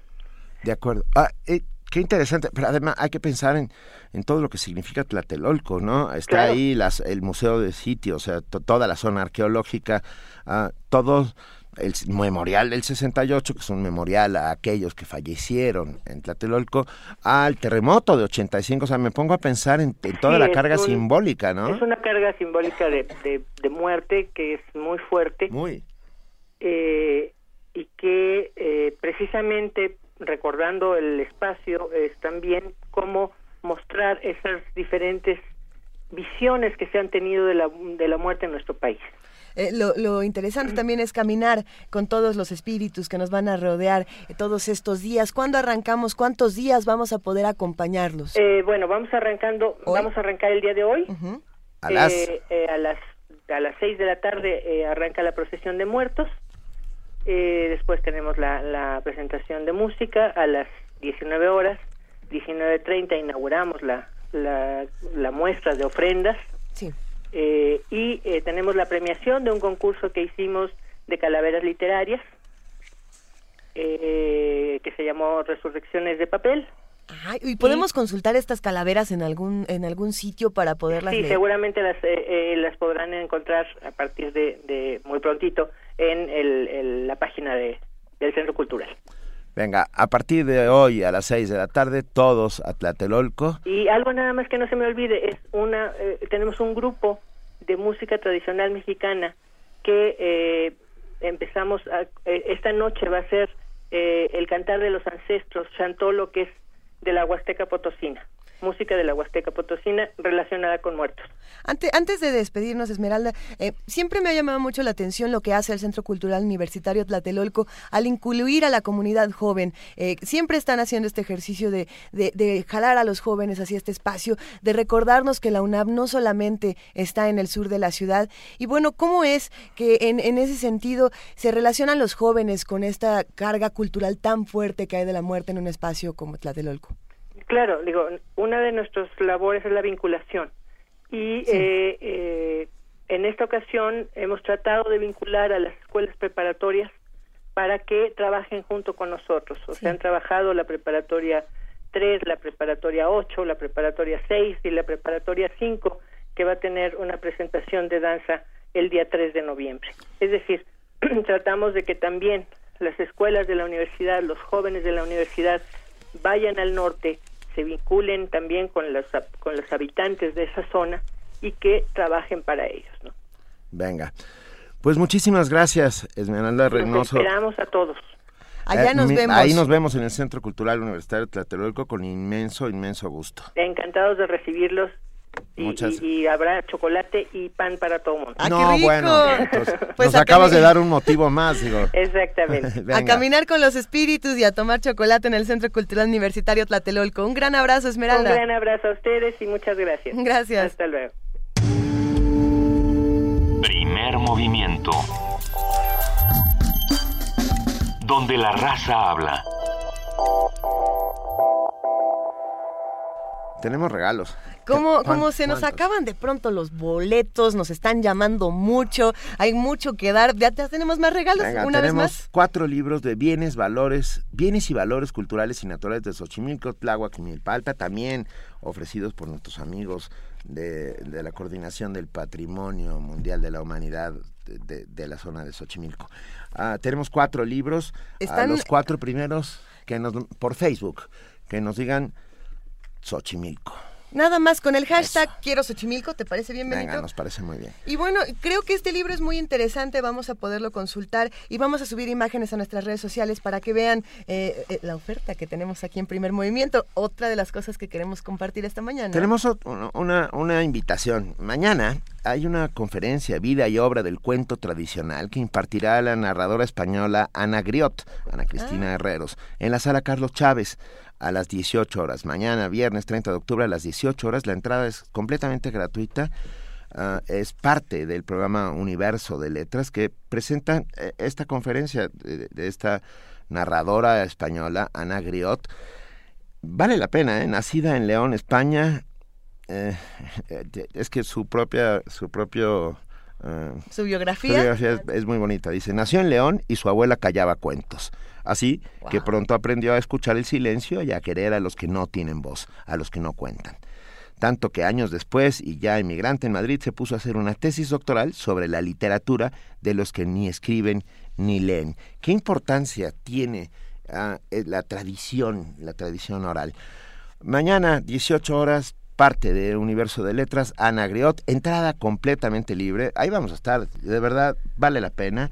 Vale eh, muchísimo escuchar la pena. a esta narradora oral. Y no solo, bueno, escucharla y también estar al pendiente de todo lo que está haciendo Universo de Letras. A mí me parece que es un programa que está haciendo una labor encomiable eh, por la literatura, por el ejercicio de leer y quitarle esta pretensión o esta barrera a, a, la lectura y a los libros, tanto para jóvenes como para adultos, como para niños, como para todos. Es mañana, 6 de la tarde, en la sala Carlos Chávez de el Centro Cultural Universitario, Ana Griot, contándonos de todo aquello que no se lee, pero que se cuenta.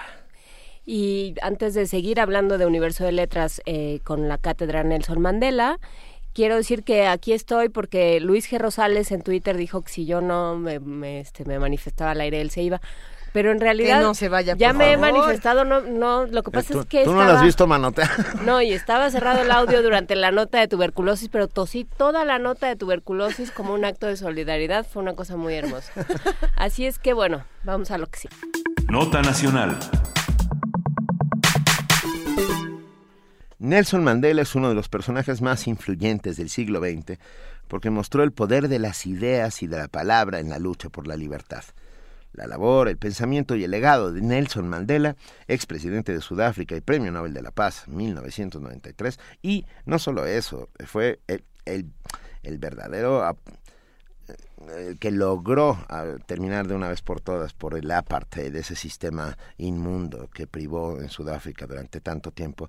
Eh, su labor será reconocida por la Universidad Nacional Autónoma de México a través de la Cátedra Nelson Mandela de Derechos Humanos en Cine y Literatura, la cual tiene el objetivo de analizar las ideas y acciones políticas del activista, filántropo y político. La intención es crear un espacio para el análisis, la reflexión y la difusión del pensamiento de Mandela por medio de la literatura, el cine y los derechos humanos. El propósito fundamental es conocer acerca de este personaje tan complejo y humano mediante la deconstrucción del mito y la reconstrucción de los hechos en la historia de la vida del hombre y sobre todo de la evolución de su pensamiento. Hay, que recordar, bueno, la cátedra es está realizada por la Coordinación de Difusión Cultural y la Filmoteca de la UNAM, Guadalupe Ferrer, por supuesto, el programa Universo de Letras y el Instituto de Investigaciones Jurídicas. Y también estará eh, presente en algún momento el doctor Luis de la Barrera Solórzano, uno de nuestros más importantes colaboradores del programa universitario de derechos humanos. Y bueno, para todo esto también se convocó un grupo de especialistas de Sudáfrica, Argentina y México, quienes intentarán mirar la imagen unidimensional de Mandela que se masifica y agranda en la era de la comunicación y las redes sociales. Para darnos más detalles sobre la cátedra, hoy nos acompaña en la línea Flavio Florencio, coordinador ejecutivo de la cátedra Nelson Mandela uh, de Derechos Humanos en Cine y Literatura. Muy buenos días, Flavio. Hola, buenos días. Gracias por tomar la llamada. No, al revés, es un placer. Cuéntanos, uh, ¿en, qué, consiste? la cátedra? ¿Cómo surgió la idea? La cátedra es como, bueno, tú estabas hablando de Mandela y el poder de las palabras y las ideas. La cátedra surgió el año pasado cuando la hija de Nelson Mandela vino a México, eh, estaba dirigiendo el Festival de Derechos Humanos y la, la, la reacción con los jóvenes fue muy muy inesperada y una ella misma se sorprendió muchísimo de no sé de todos los jóvenes cómo se acercaban a ella y su interés. Entonces en una plática surgió la necesidad de crear algún programa que pudiese seguir conectando a los jóvenes con la filosofía, el pensamiento de Mandela y bueno, se, nos, ocurrió hacer una cátedra con la, con la filmoteca, con difusión cultural y bueno, luego de un año se, se hizo realidad. Y, y, platícanos, Flavio, entonces, ¿cómo fue que los jóvenes eh, del año pasado a este año reaccionaron a la cátedra? ¿Qué, ¿Cuáles fueron los resultados que encontraron? Mira, Mandela tiene algo que es un mito, ¿no? Mandela es un mito, entonces eh, mucha gente se, conoce Mandela pero muy poca gente conoce verdaderamente al, pensador, ¿no? Entonces, lo que los jóvenes nos dimos cuenta que este fervor que había no venía muy acompañado de un conocimiento muy profundo sobre la vida, el pensamiento y la filosofía de Mandela. Entonces nos parecía muy importante que aprovechar este cariño y esta popularidad que tienen los mitos, pero también para desconstruir el mito. Entonces la cátedra, el propósito también es desconstruir al mito y no al mito Mandela y profundizar en el hombre pensador no en el hombre filosófico en la persona que creó una corriente de pensamiento en la persona que que dejó un legado enorme que ese legado tiene que seguir pasándose de generación en generación no sí. Ah, partiendo de la mística de Gandhi ah, mezclado con la liberación de su propio pueblo ah, alimentado con las pocas lecturas que lograban llegar hasta la isla de Ricker, en donde él estaba ah, capturado y donde estuvo preso más de 30 años, Mandela eh, logra salir de esas rejas para dar al mundo un mensaje importantísimo. ¿Cómo podemos resumir eh, ese mensaje que da Mandela? Mira, eh, yo creo que también eso que tú mencionas eh, se engloba un poco en esta necesidad de, la existencia de la cátedra, que es, yo no sé si Mandela tiene un mensaje, yo creo que Mandela tiene un pensamiento, una línea de pensamiento que se crea desde su aldea, desde su pueblo Kunu natal, hasta que Mandela muere y atraviesa todo un, muchos periodos en su vida. Entonces Mandela tiene muchos pensamientos, porque si tú lees el libro de Mandela, al lado del Camino a la Libertad, Mandela en algún periodo de su vida apoyaba el sabotaje y la violencia eh, como forma de protesta, como forma de presión, y luego apoyaba la paz, y luego, no sé, Mandela eh, negoció con los blancos, y luego no, y luego sí. Entonces, lo interesante es que los mensajes de Mandela son muchos, por eso también ha trascendido tanto el mito de Mandela, ¿no? Porque puede llegar a cualquier persona, a todos llega Mandela, o sea, Mandela llega algún mensaje de Mandela te puede llegar. Entonces yo creo que, que en líneas generales sus mensajes son muchos y, el, y así como en línea en, corto me parece que lo interesante de Nelson Mandela fue esta idea de estos, estos, estos líderes que depositas toda tu fe porque porque van a van a hacer algo grande no y Mandela al final logró que el pueblo sudafricano le depositara su fe, primero para que no haya un derramamiento, de sangre cuando salió de la cárcel. Yo creo que ahí está el tema y posiblemente de ahí venga eh, los múltiples mensajes. Ah, acostumbrados a las revoluciones violentas del siglo XX, ah, Mandela logra una revolución pacífica. Y, bueno, no te creas, no solamente pero mucho más mucho más pacífica que cualquier otra revolución del siglo XX, sin lugar a dudas. Sí, sí, de una manera, mm, sí, Mandela, igual Mandela sostenía que uno tenía que reaccionar eh, contra el opresor en consecuencia de esto, ¿no? Entonces, si el opresor usa las armas para matarte, a ti no te queda otra otra opción que defenderte con armas, ¿no? Esto fue en un periodo de su vida. Luego Mandela abrazó la paz en, un contexto totalmente internacional totalmente distinto, ¿no? Ahí, ahí está, por ejemplo, uno de esos mitos que vamos a poder eh, discutir en una cátedra como esta, un personaje que tiene sus contradicciones, que tiene un mensaje eh, muy, muy, claro y me parece que es un mensaje que siempre tiene que retomarse. Eh, pensando en el poder de la palabra y el poder de las ideas transmitido a través de las manifestaciones artísticas, Flavio, ¿cómo se insertan entonces el cine y la literatura? Mira, elegimos hacer una cátedra porque, bueno, por obvias razones Mandela está ligado a los derechos humanos, ¿no? Y a las luchas por los derechos humanos. Pero también nos parecía muy importante tocar el tema del cine y la literatura. ¿Por qué? Porque Mandela fue un gran lector, Mandela fue un gran escritor, escribió muchas cartas. Era una persona llegada, imagínate, están todos presos, eh, leyó mucho y es muy interesante reflexionar un poco sobre sobre todo este este periodo de su vida en la cárcel donde leyó leyó autores internacionales y leyó mucho a los autores africanos, ¿no? Que también fue una manera de conocer al enemigo. Entonces Mandela fue muy sabio en ese sentido. Y el cine porque la cátedra queremos que también salga un poco del aspecto académico y se convierta también en una manera también de llegar a mucha más gente. Y el cine es un arte que trasciende mucho más, ¿no? Entonces no queríamos que quedara solamente en una cátedra, en una charla, en un coloquio, sino que también tuviese su parte cinematográfica y aparte porque el, el valor histórico de la imagen, el valor histórico de los archivos eh, enriquece mucho este objetivo de, desmitificar al mito y, profundizar en el hombre, ¿no? ¿Qué piensas, Flavio, que tiene que enseñarle el, este legado de Mandela al México del siglo XXI? Mira, eh, ¿qué tiene que enseñar? Esta es una pregunta muy interesante porque nos las han preguntado varias veces en las entrevistas y me gusta mucho. Yo creo que eh, para mí la enseñanza de Mandela, así como es como te contaba antes, es muy complejo porque son muchas cosas, ¿no? Pero creo que su enseñanza general es como la lucha por eh, lograr eh, tus ideales y tus objetivos, ¿no? O sea, creo que el, el, el, ¿cómo se dice? El, la permanencia, la la necesidad de, de, soportar y esperar y perseverar, la perseverancia. Creo que a nivel muy, muy general, creo que la enseñanza de Mandela es que, que, que, todo, que todo es un proceso, ¿no? Para, de lucha, para generar un cambio. Y en lo personal, creo que Mandela lo que enseña es que los líderes pueden cambiar la historia. Entonces sí es importante eh, que aparezca una persona que tenga su liderazgo, que pueda dar un giro, pueda dar un vuelco y que las cosas cambien con alguien que quiera cambiarla. Venga.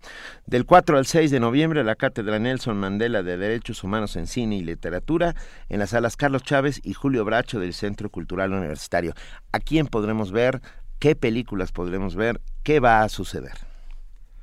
Mira, eh, la cátedra se compone de tres partes. Tenemos un seminario todos los días en la mañana impartido por profesores de la Universidad de Johannesburgo en Sudáfrica. Luego tenemos un break y luego tenemos la segunda parte, son coloquios internacionales, donde tenemos 15, 15 invitados internacionales, cinco por día, que van a debatir sobre diferentes temas, son mesas redondas. Y al finalizar, a las cuatro y media en la, en la sala del Centro Cultural Universitario, tenemos las proyecciones de cine. Básicamente el programa dura tres días y tiene estas tres partes bien diferenciadas para que la persona que asista al seminario pueda tener estas diferentes eh, diferentes visiones, ¿no? Nosotros queremos asistir, queremos estar con ustedes. ¿Cuál es el costo? ¿Dónde nos inscribimos? ¿Qué página visitamos? Nos regalan unas becas.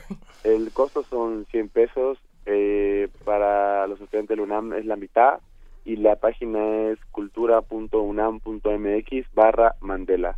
Es la página de difusión cultural, obviamente, y ahí se pueden inscribir, solamente hay lugar para 170 personas, entonces hay que inscribirse extremadamente urgente y si quieren ir, se tienen que inscribir ahorita mismo. Bueno, pero nos vas a regalar cinco becas, ¿verdad? Sí, de hecho sí. De hecho, ahí venía la cereza del pastel. Ok, venga, venga. Vamos a regalar cinco becas eh, para las personas que, que, se muestren interesadas para que puedan asistir a, a la cátedra. Muchísimas gracias, Flavio. Eh, es un regalo muy generoso y sin duda vamos a, compartirlo con los radioescuchas. Eh, los vamos a regalar estas cinco becas por teléfono, al teléfono 55 36 43 39, a los que nos llamen y nos digan por qué quieren acercarse a la figura de Nelson Mandela, qué es lo que puede decirnos el día de hoy, como decíamos aquí en esta conversación. Les deseamos un enorme éxito a la cátedra Nelson Mandela, que arranque con el pie derecho y que, y que se convierta en otro de esos hitos eh, del Centro Cultural Universitario de nuestra universidad, de la Coordinación de Difusión Cultural y todos los que están alrededor haciendo este inmenso esfuerzo. Gracias a la Filmoteca. Sí, gracias, gracias a todos ustedes. Un gran abrazo. Gracias, un abrazo. Adiós. Hasta, luego. Vamos a escuchar ahora El novio de la muerte, de Javier Álvarez.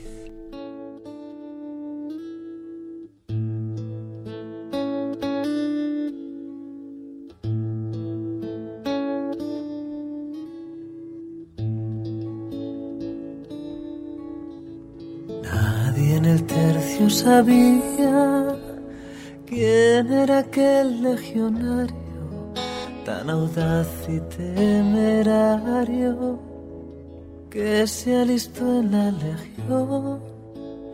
Nadie sabía su historia, mas la legión presumía que un gran dolor le mordía como un lobo el corazón. Cuando más recio el fuego y la pelea más fiera, defendiendo su bandera, el legionario avanzó y sin ceder al empuje del enemigo exaltado, supo morir como un bravo y la enseña rescató. Y al regar con su sangre la tierra ardiente, murmuró el legionario con voz doliente. Soy un hombre a quien la suerte hirió con zarpa de fiera.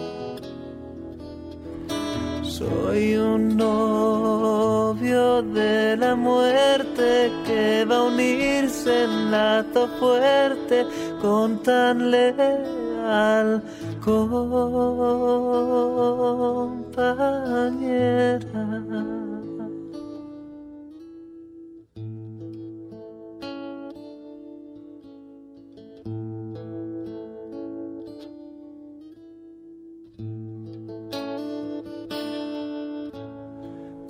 Al fin le recogieron, entre su pecho encontraron una carta y el retrato de una divina mujer.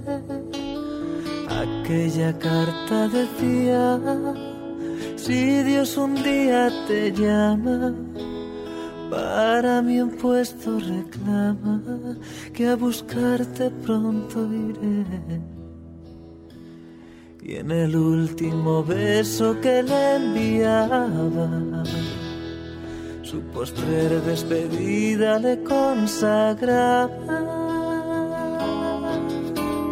Por ir a tu lado a verte, mi más leal compañera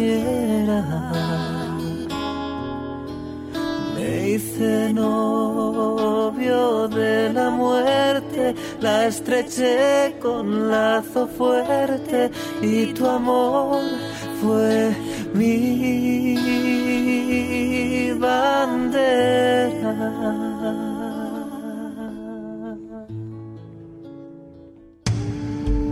Primer movimiento. Escucha la vida con otro sentido.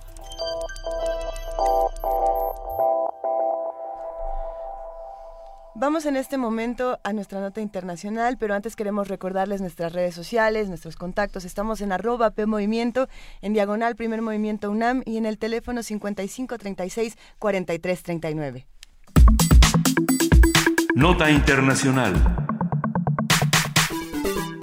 Ante los resultados de la votación en Argentina, el oficialista Daniel Scioli y el dirigente opositor Mauricio Macri se enfrentarán en segunda vuelta que será el 22 de noviembre tras haber logrado una sorpresiva y mínima diferencia. Con 97% de las mesas escrutadas, el candidato oficialista Daniel Scioli del Frente para la Victoria obtuvo el 36.8% de los votos frente al 34.3% del candidato conservador Mauricio Macri de Cambiemos. Esta ha sido la elección más cerrada y la más vigilada de la democracia. Las autoridades electorales expresaron que se trató de una jornada ejemplar, sin embargo, retuvieron durante seis horas los resultados preliminares. Los definitivos se darán a conocer en diez días. Además de la elección de presidente en la jornada electoral, se votó también por once gobernaturas y la renovación parcial del Congreso. El oficialismo recibió un duro golpe al perder la provincia de Buenos Aires. Ahí la candidata María Eugenia Vidal de Cambiemos será la próxima gobernadora y derrotó, que, que, perdón, y derrotó holgadamente al postulante kirchnerista Aníbal Fernández. Sobre esta jornada electoral, hoy nos brinda un análisis Natalia Aruguete. Ella es periodista, investigadora, docente de la Universidad Nacional de Quilmes en Argentina y nos da muchísimo gusto poder hablar con ella esta mañana. Muy buenos días, Natalia, gracias por acompañarnos. ¿Qué tal? Muy buenos días. Gracias a ustedes por el contacto. A ver, ¿qué nos dicen estos resultados, estos resultados tan cerrados por la presidencia de Argentina? Eh, bueno, a ver, son resultados que sorprenden porque fueron más ajustados de lo que preveían las encuestas.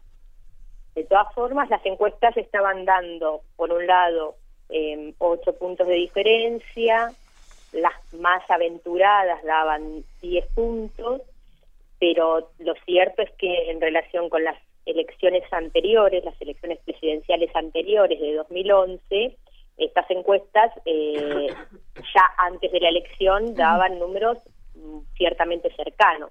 No nos olvidemos que Cristina Fernández de Kirchner en el año 2011 ganó eh, las elecciones por el 54% de los votos y además con una diferencia de 23 puntos respecto de el, del candidato que salió segundo. Eh, entonces, bueno, en ese sentido sí, las, las elecciones efectivamente fueron, estas elecciones fueron muy competitivas eh, y además fueron poco polarizadas en el sentido de que había un tercer candidato, eh, Sergio Massa, que también sacó este, Em, incluso sacó más de lo que se preveía en las eh, en los sondeos, ¿no? Sacó alrededor de 25 puntos. Eh, eso, digamos, bueno, eso fue lo que lo que ocurrió en términos de, de los números eh, de los resultados de las elecciones. Después de la etapa de gobierno de Cristina Fernández de Kirchner y anteriormente de su marido Néstor Kirchner, hay una cierta, han perdido de alguna manera frente al electorado credibilidad.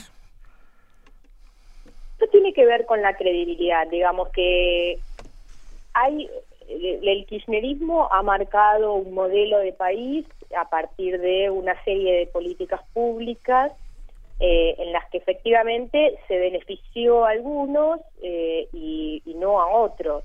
Y esto, bueno, eh, tuvo efectos en, en las clases medias y medias altas y también algunos efectos en las clases bajas de, cierto rechazo, ¿no? Eh, pero, mm, qué sé yo, digamos, hay, hay, es, es eh, yo creo que hubo otras, otros elementos a considerar aquí, porque, por ejemplo, algo que se podría pensar como, como un dato eh, elocuente en estas elecciones es que los candidatos opositores, tanto Macri como Massa, no proponían políticas demasiado distintas a las políticas que se habían impulsado durante eh, los 12 años de kirchnerismo, digamos, porque por ejemplo, algunos hablan de universalizar la asignación, la, llamada asignación universal por hijos, que fue una política pública eh, de la década kirchnerista, eh, aprobaban la estatización de algunas empresas de servicio público, algo que en su momento Macri no había aprobado y tampoco había eh, apoyado en las legislaturas, digamos en el Parlamento, el partido no lo había apoyado en el Parlamento. Entonces lo que quiero decir es que en ese sentido hay ciertas políticas que han sido presentadas como derechos y junto con estas políticas la valoración del lugar del Estado con mayor presencia en la política y en la economía, esos elementos fueron recuperados por los nuevos, los tanto por el candidato que aparece como segundo, Mauricio Macri, que se lo, se lo muestra como triunfador y efectivamente sacó más votos de los que se preveía, y también Sergio Massa. Hay otro elemento que a mí me parece que pesó de manera muy importante en estas elecciones, que es lo que en estos días llaman grieta y durante todos estos años se ha llamado polarización. No sé si ustedes han escuchado hablar de la polarización política en la Argentina. Claro. Sí, bueno. Y nosotros de, bueno, lo, que podemos percibir es por las redes es un elemento importante, porque fíjate que si bien se proponen políticas similares, cuando en el fondo claramente la postura de Mauricio Macri es una postura neoliberal, digamos, esto se sabe. Sí. Pero independientemente de eso, ha pesado más la idea de un cambiemos y un cambiemos en relación con eh, una mayor conversación, una mayor integración de las fuerzas.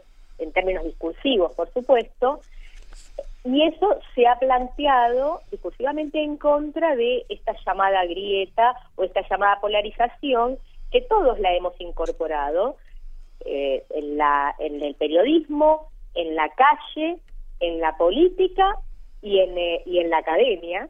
todos nos, nos instalamos frente y analizamos esta llamada polarización. Y lo que creo que es importante es que estas polarizaciones a veces lo que hacen es que actuemos alrededor de eso. O sea, cuando se instalan tan fuertemente en términos discursivos, luego uno las actúa y las profundiza. O sea, las, las, las actúa sintomáticamente. Entonces me parece que un elemento clave que pesó en el caso de estas elecciones fue la respuesta discursiva tanto de Macri como de Massa a la llamada eh, polarización. Sin duda, el tema de la polarización es algo, como, como mencionábamos, que nosotros desde nuestro país podemos ver a través de las redes sociales. Y vivimos constantemente en nuestro propio país. Exactamente. Eh, ¿qué, qué, qué buenas cosas o cuáles son los beneficios de la polarización y cuáles son las desventajas? Mira, yo creo que ningún, las estigmatizaciones no pueden tener ningún beneficio nunca. Cierto. Entonces creo que la idea de plantear una polarización no es beneficiosa eh, y, por supuesto, ayuda eh, a aquellos que eh, se aprovechan de eso, ¿no? lo que creo es que la cuestión de la polarización se usó mucho en el sentido de que el kirchnerismo surge mm, con posterioridad a la crisis de 2001-2002. Esa crisis de 2001-2002 efectivamente instaló o fue el inicio de una repolitización de la sociedad en la Argentina, porque en efecto, en el momento de esa crisis, defendió mucho de, que la gente pusiera el cuerpo, saliera a la calle y enfrentara las balas, digamos, por, decirlo en términos eh, gráficos, porque, porque efectivamente fue así, ¿no? Eh, entonces eso, eso posicionó a la población alrededor de quiénes, a quiénes se, a qué política se soportaba o se seguía apoyando y cuál ya no se dejaba pasar. Eso, eso generó un plafón sociopolítico y cultural que dio espacio a la aparición del kirchnerismo, ¿no? O sea, el kirchnerismo no aparece solo, aparece con, con, una, con una plataforma social determinada que dio espacio para eso y que además generó determinadas exigencias a que eh, la política tomara decisiones. Entonces, hubo decisiones durante eh, los 12 años de kirchnerismo que fueron muy radicales. O sea, la restatización de las empresas públicas que habían sido privatizadas durante la década menemista, que llevó a la crisis del 2001, eso fue una medida importante que yo creo que en algún punto la población exigía, aunque no lo tuviera tan claro. Decisiones como la sanción de, de la ley de servicios de comunicación audiovisual, también, más allá de las críticas que se puede hacer luego a la implementación actual, fue un reclamo social que el gobierno tomó. La asignación universal por hijos fue una política que se discutió durante muchos años y que incluso surge en el año 2001 y que el gobierno toma la decisión de implementar. Luego hay otro elemento que es central y eso eh, impacta, ha impactado fuertemente en las clases medias y posicionó a las clases medias, que fue la cuestión del llamado cepo cambiario. ¿Qué ocurría? Que en Argentina hay bastante poca credibilidad de lo que es el peso argentino y eso ha llevado a que que la gente compre mucho, mucho, mucha cantidad de dólares para atesoramiento. La compra de dólares para atesoramiento es un dinero que sale del circuito productivo, sale de la circulación de, de dinero, y eso es considerado, o sea, es denominado fuga de capitales. Esa fuga de capitales que sale del mercado argentino ha sido muy perjudicial para la, para la para mantener reservas en el Banco Central, para el funcionamiento de la economía, para tener las divisas necesarias para importar. Entonces, frente a eso, como la fuga de capitales se estaba incrementando de manera muy considerable, piensen que en el año 2011 ese nivel de fuga era de alrededor de 20 mil millones de dólares, se instaló el llamado cepo cambiario. Eso puso un coto la compra de divisas. Piensen que además tanto el mercado inmobiliario como muchas otras transacciones en la Argentina se hacen en dólares. Entonces, eso enardeció profundamente a las clases medias, porque las clases bajas no compran dólares, no tienen, no les alcanza para comprar dólares. Entonces, esos fueron elementos del cepo o determinadas em, eh, restricciones respecto de la compra de, productos importados, etcétera, fue presentado en términos discursivos como una, una medida dictatorial. ¿no? Entonces, todas estas cuestiones me parece que sirvieron profundamente para ubicar al kirchnerismo en ese rol, ese rol poco democratizador.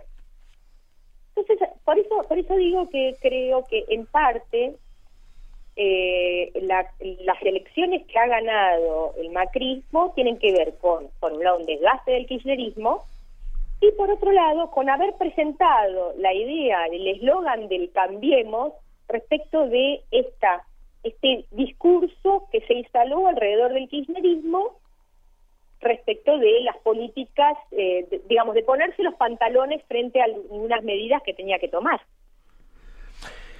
Ay, eh, complicado el tema. Me quedé pensando en el corralito, en De la Rúa, en, en, y, en... Bueno, fíjate una cosa, es increíble, lo del corralito fue una medida extrema y absolutamente drástica frente a la fuga de capitales. Sí. O sea, fíjate que la Argentina todo el tiempo de manera cíclica tenemos el mismo problema. Sí. La fuga de capitales tiene distintas vías. Pero Una es el atesoramiento que hacemos nosotros, o sea, las personas que guardamos los dólares en nuestras cajas y las, sacamos de circulación. El otro es las utilidades que se remiten al exterior. Ah. Pero... ¿no? Y eso, digamos, las principales utilidades que se remitían al exterior eran de las empresas de servicio público que habían sido privatizadas. Entonces, todo eso ha hecho que la Argentina se desfinance. Entonces, cuando se toman medidas, preventivas al corralito, entonces la clase media se enardece. Enardecida. Exactamente. No, yo, Esto eh, fue lo que ocurrió. Sí, no, eh, estuve ahí, lo, lo, vi con mis propios ojos y la verdad es que si hablamos de polarizaciones, creo que ese fue uno de los momentos más graves en, de descomposición del tejido social, ¿no? del país. Oye, pero Natalia, muy pronto volveremos a hablar, si te parece bien, en cuanto, en cuanto sepamos eh, cómo qué va a suceder con las elecciones, quién será el próximo presidente de la Argentina y hacia dónde se dirige este país hermano. Bueno, les agradezco muchísimo la, la, comunicación y sobre todo les agradecemos mucho el interés por nuestro país. Estamos, por supuesto, estamos interesados. Te agradecemos enormemente, Natalia Oruguete, eh, periodista, investigadora y docente de la Universidad Nacional de Quilmes, en Argentina. Gracias por estar en primer movimiento.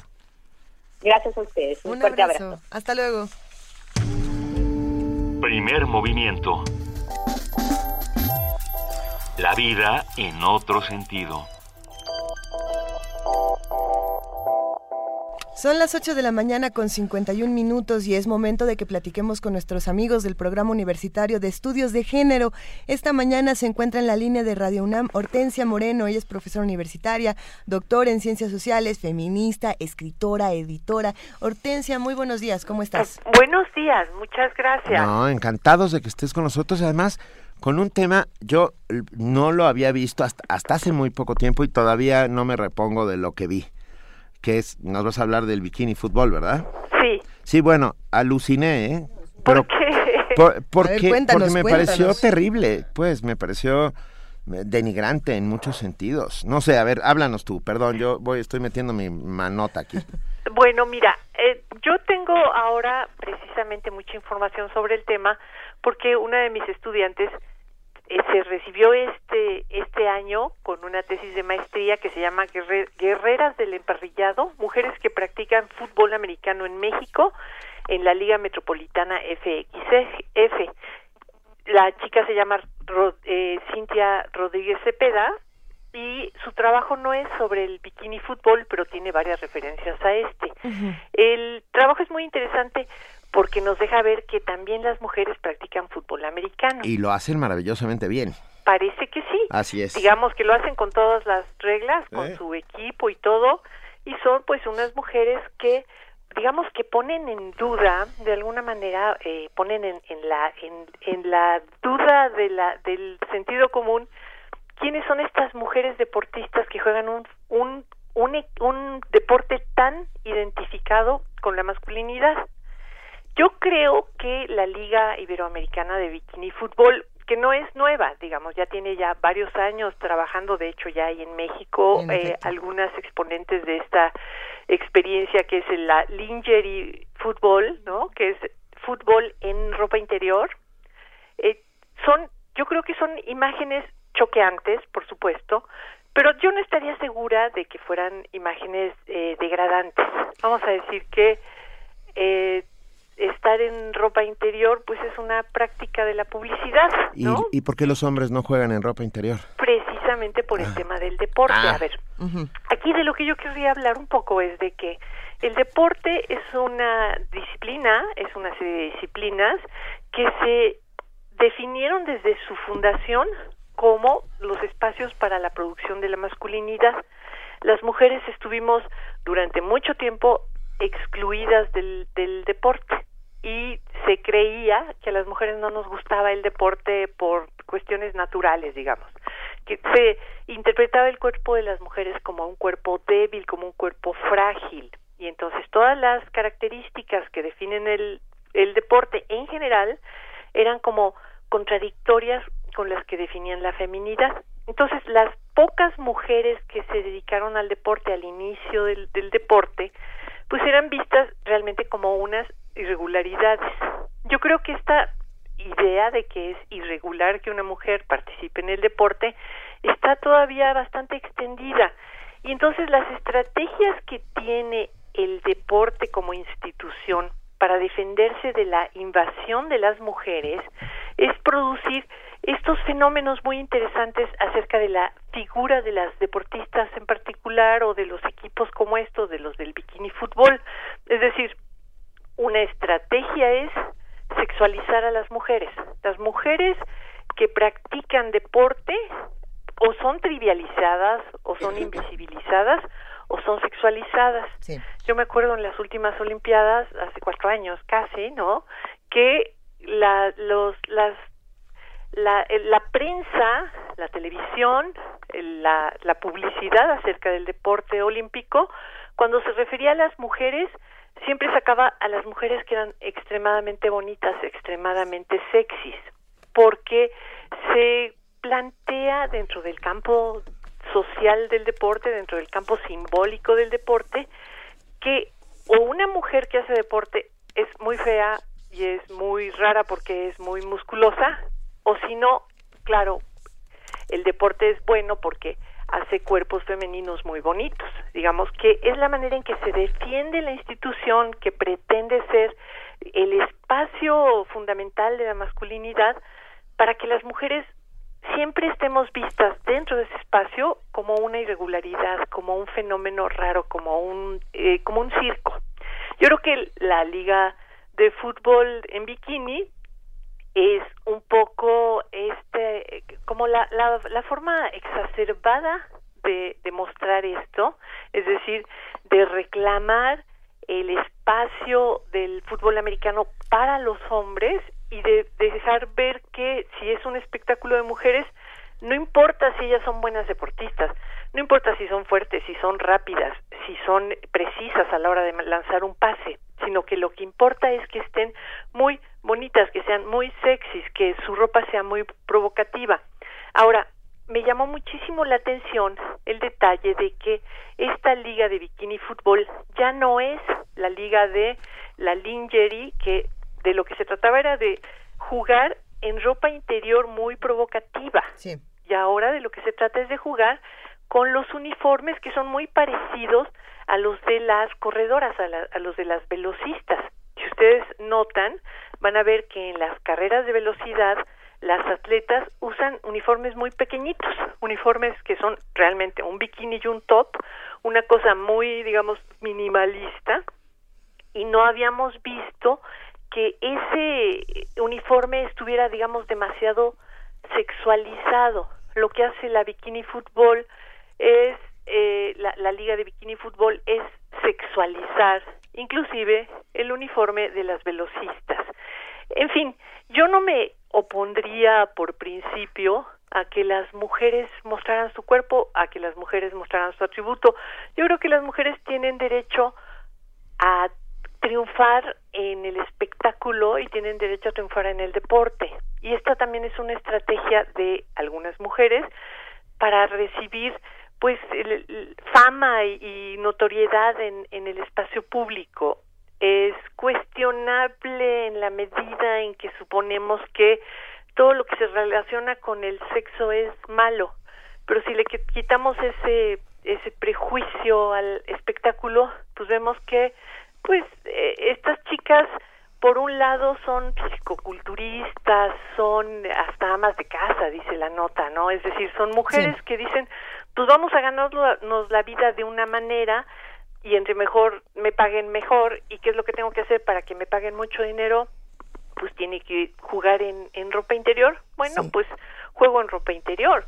Hortensia eh, Hortensia Moreno, profesora universitaria, doctora en Ciencias Sociales Feministas, escritora, editora del Programa Universitario de Estudios de Género. Eh, si te parece, eh, con todo esto, con toda esta información que nos has dado, queríamos cerrar esta participación leyendo un poco, nada más, lo que, lo que pasa cuando uno googlea Bikini Fútbol México. Eh, nada más los encabezados de las cosas que aparecen. Y ya para cerrar esta cápsula es Bellas y Rudas, las más sexys y sensuales, Bikini Fútbol México, Deporte Caliente, joyas sexys del fútbol. Digo, nada más para abonar a esta conversación donde cada quien elige, pero bueno, la imagen es otra cosa. Muchas gracias, Hortensia. Hasta luego, gracias. Primer movimiento. Donde la raza habla. Conecta 2015. Campus del Pensamiento. Un mismo tema. Diferentes enfoques. Sobre la violencia. Mario Luis Fuentes. Fegui Ostrowski. José Ramón Cosío. María Elena Medina Mora. Jorge Volpi. Y José Franco. Jueves 29 de octubre de 2015. De las 17 a las 20:30 horas. Sigue la transmisión por TV UNAM o Internet. Consulta más información en www.conecta.unam.mx.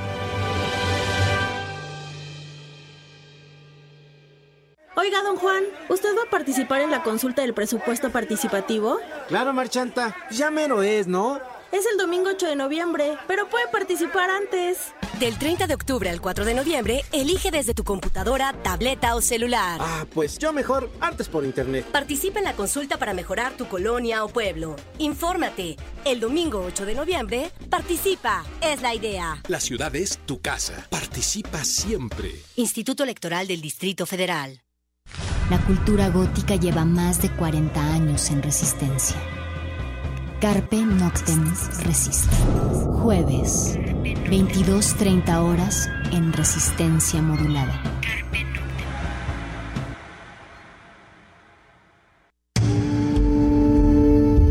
Primer movimiento. Información azul y oro.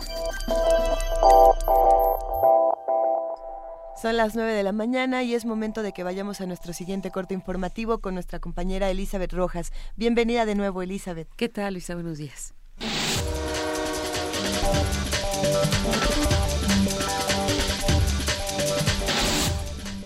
La Suprema Corte de Justicia de la Nación pospuso la decisión sobre detener o no el cultivo de soya transgénica por parte de Monsanto en la, en la península de Yucatán. Los apicultores mayas afectados por el cultivo esperan que el aplazamiento de más tiempo a la Corte de fallar a favor del patrimonio biocultural. Esta es la segunda vez que se pospone la decisión. La primera se dio el 7 de octubre pasado. Los apicultores aseguran que el cultivo de soya transgénica ha afectado la producción mielera. Anteriormente 20 colmenas daban 300 kilogramos de miel. Esta cifra se ha reducido hasta 100 kilogramos. En Oaxaca, la Comisión Política de la Sección 22 de la Coordinadora Nacional de Trabajadores de la Educación anunció que realizarán un boicot a la evaluación diagnóstica de la Secretaría de Educación Pública que iniciará el 14 y 15 de noviembre. La dirigencia sindical expresó que a pesar de la advertencia sobre la reforma educativa, los maestros tienen la indicación de no presentarse al examen. La Comisión de Radio y Televisión del Senado convocará a una consulta sobre el apagón analógico. Esto con el fin de que los legisladores cuenten con información suficiente para determinar si se debe posponer o no el apagón programado para diciembre. Zoé Robledo, presidente de la comisión, aseguró que propondrá una audiencia pública con los responsables de la reforma. El secretario de Desarrollo Social, José Antonio Meade, indicó que en el estado de Colima se destinarán 34 millones de pesos para el programa de empleo temporal, reparación de techos y muros, así como reparto de enseres domésticos. El funcionario señaló que el día de hoy se espera concluir el censo en las comunidades afectadas, pero resaltó que se tendrá el número de afectados con nombre y apellido. En la primera semana de diciembre, la comisión especial que da seguimiento a la desaparición de los 43 normalistas desaparecidos en Iguala Guerrero dará a conocer sus primeras observaciones sobre los hechos, informó la diputada María Guadalupe Murguía. La comisión sostuvo este miércoles una reunión donde algunos diputados señalaron la importancia de obtener información sobre las llamadas telefónicas de las principales autoridades relacionadas con el caso. Habla el diputado de Movimiento Ciudadano, Víctor Manuel Sánchez Orozco. El respaldo de, esos, o las sábanas, como se dice eh, de manera en el argot policiaco, de los celulares, pues primero necesitamos primero saber cuáles fueron los números de celular.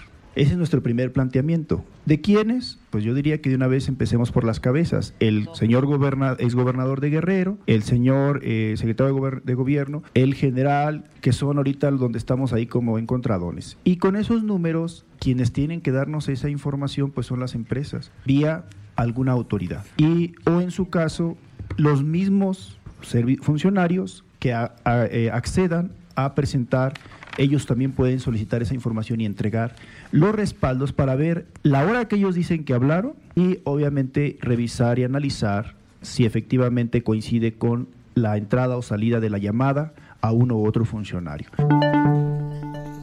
La primera sala de la Suprema Corte de Justicia de la Nación desechó un amparo a favor de Joaquín El Chapo Guzmán, quien pretendía buscar protección contra su detención por personal de la Secretaría de Marina ocurrido en Sinaloa en el 2014. Con cuatro votos, la propuesta fue desechada, sin embargo, será enviada a otro ministro para que elabore un nuevo proyecto de sentencia para especificar el máximo tribunal, que el máximo tribunal no debe conocer del asunto por falta de elementos para su estudio. Luego de nueve meses de permanecer cerradas, este miércoles fueron reabiertas cinco estaciones de la línea 12 del sistema de transporte colectivo Metro. Se trata de las estaciones Culhuacán, San Andrés Tomatlán, Lomas Estrella, Calle 11 y Periférico Oriente. En información internacional, el Parlamento de Nepal eligió como presidenta del país a la abogada Vidya Bandari, la primera mujer que ocupa el cargo tras la aprobación el mes pasado de la nueva constitución. La exministra de Defensa derrocó a su oponente masculino Kul Bahadur Gurung con, con 327 votos a favor. El Parlamento Europeo concedió este jueves el premio Sájarov a la libertad de conciencia al bloguero saudí Raif Badawi, quien será galardonado con 50.000 euros. Badawi fue condenado por las autoridades saudíes a mil latigazos y 10 años de prisión por insultar al Islam en su página de web Free Saudi Liberals en 2014. Seis expresidentes latinoamericanos han exigido la liberación de Leopoldo López en Venezuela. Esto luego de la huida de Franklin Nieves, fiscal del caso, quien denunció presiones para propiciar la condena de 13 años de prisión. Felipe Calderón de México, Laura Chinchilla de Costa Rica, Ricardo Lagos de Chile, Andrés Pastrana de Colombia, Jorge Quiroga de Bolivia y Alejandro Toledo de Perú, miembros del Club de Madrid, aparecieron este miércoles junto a los padres de López para condenar al que llaman un juicio falso. Más de la mitad de la población mundial tiene herpes, según la OMS. Más de 3.700 millones de personas de menos de 50 años, es decir, el equivalente al 67% de la población mundial, está infectada con el virus del herpes simple, comúnmente conocido como herpes oral, según las primeras estimaciones globales de la Organización Mundial de la Salud, la OMS, para la enfermedad, publicadas este miércoles en la revista especializada PLOS ONE. El virus del herpes simple se divide en dos tipos, el tipo 1, transmitido principalmente vía oral, y el tipo 2, que se contagia casi exclusivamente por transmisión sexual. Ambos son altamente infecciosos e incurables, si bien raramente son mortales. Las nuevas cifras indican que el herpes tipo 1 es una causa importante de herpes genital, que padecen unos 140 millones de personas de entre 15 y 49 años, principalmente en las Américas, Europa y Pacífico Occidental. En conferencia de prensa en Ginebra, la doctora Sami Gottlieb, del Departamento de Salud Reproductiva e Investigación de la OMS, explicó cómo han cambiado los patrones de contagio. Principalmente en los países desarrollados, la prevalencia del tipo 1 de herpes ha disminuido durante la niñez, gracias a mejores condiciones de vida y más higiene. Ahora los jóvenes son más susceptibles a contraer el herpes genital cuando se vuelven sexualmente activos. Dada la ausencia de un tratamiento permanente, la OMS y sus aliados se centran en el desarrollo de vacunas y microbicidas contra el herpes, que jugarán un papel crucial en la prevención de la infección en el futuro. Carlota Fluxa, Naciones Unidas, Nueva York. El Papa Francisco concedió el perdón a la Congregación Mexicana de los Legionarios de Cristo y su brazo seglar Regnum Christi. Así lo informó la organización, quien detalló que la indulgencia fue otorgada desde el pasado 27 de julio, pero fue hasta esta semana que les fue entregado el documento, por lo que decidieron hacerlo público. Cabe recordar que los Legionarios de Cristo, fundados en 1941, fueron condenados en 2006 por el Papa Benedicto XVI por los abusos del fundador de la Legión, Marcial Maciel, quien antes de morir mantuvo relaciones y tuvo hijos con varias mujeres y fue acusado de pederastia.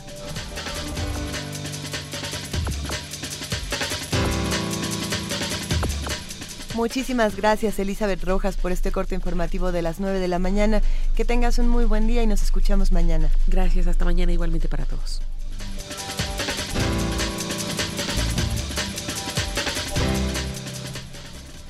Es momento de que Poesía Necesaria se una a Si hay olvido no hay justicia, la producción de Radio UNAM, donde estamos reuniendo a 43 autores diferentes, 43 voces distintas y 43 artistas sonoros que nos ayudan a hacer el ejercicio de la memoria para no olvidar a nuestros 43 desaparecidos de Ayotzinapa.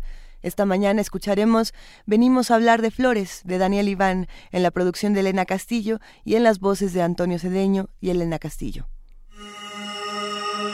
Si hay olvido no hay justicia.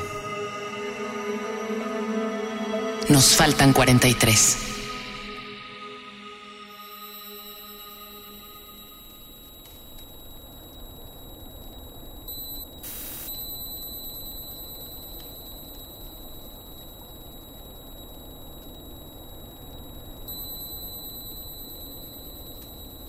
Venimos a hablar de flores.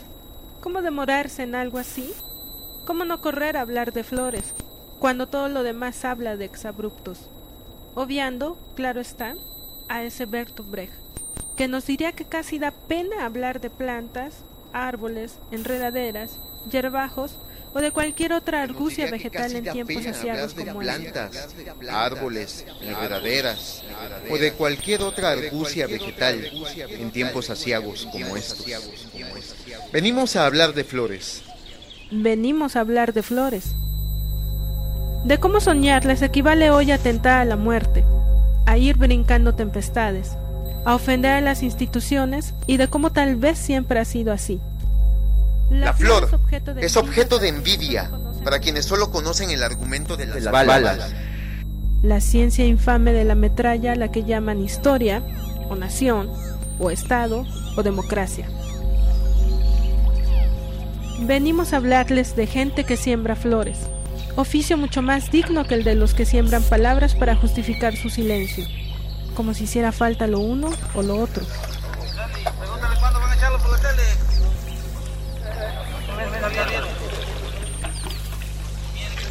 Dale, tigre, ya no hace falta dos hectáreas.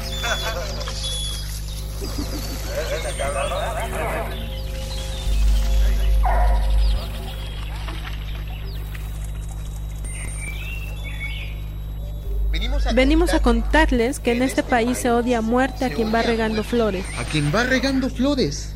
Ya, sea, por, los, altares, o por las banquetas, o, en los cabellos de las chicas de secundaria. O en los cabellos de las chicas de secundaria. De Atenco a Yotzinapa, a quien vive de flores en este país se le reserva la muerte. O la cárcel, o la ausencia, o todo, al mismo tiempo. Y el, mensaje es claro. Hay una guerra contra la flor, contra el color, contra la forma que cambian las mareas, contra cualquier geometría que arranque una sonrisa. Se dirá usted a sí mismo, qué raro, pero no lo es. No hay nada que se eleve más alto que una flor. Apenas tal vez el cuello de la persona a la que amamos. Venimos a hablar de flores, detalles invencibles, de pétalos que se rebelan contra la finitud y el blanco y negro. Tagore lo puso a la mar de claro, y habría que dejarlo hasta allí. La tierra es insultada y ofrece sus flores como respuesta.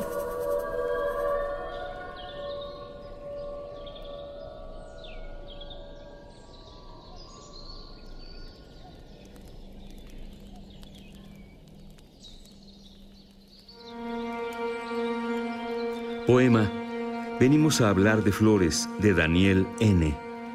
Voces Antonio Cedeño y Elena Castillo. Diseño sonoro, producción y montaje, Elena Castillo.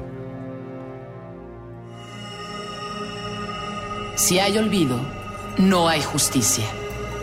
Nos faltan 43 y 24 mil. Una producción coordinada por Radio UNAM.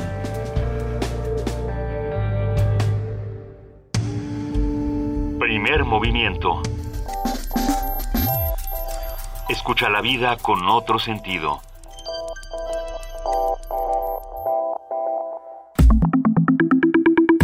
La mesa del día. Como cada jueves, llegó el momento de mundos posibles que ya nos estaban pidiendo en redes sociales y nos complace decirles que una vez más se encuentra aquí en la cabina Alberto Betancourt. Y bueno, muy buenos días Alberto, para nosotros siempre es un placer hablar contigo esta mañana. Para mí también es un gusto siempre venir, saludarlos, tener la oportunidad de estar en Radio UNAM. Benito, Juana Inés, Luisa, qué gustazo verlos. Un gustazo es nuestro. Y hoy, y hoy vienes con un tema candente, que es la cumbre de París, que, que hablando de polarizaciones, este, creo que es justo el tema, ¿eh? Sí, yo creo que va a ser un evento muy importante y que es eh, sería muy bueno que las distintas comunidades académicas y disciplinarias de nuestra universidad le entren al asunto. Yo creo que básicamente lo que va a ocurrir en las dos primeras semanas de diciembre es que va a haber una disyuntiva entre lo que va a pasar en la cumbre si eh, las grandes empresas, las más contaminantes del mundo, van a obtener un permiso para seguir explotando a la naturaleza y a los trabajadores, o si por el contrario los reclamos ciudadanos y de muchos movimientos sociales obligan a cambiar nuestros patrones de vida y logran un ascenso en la conciencia humana.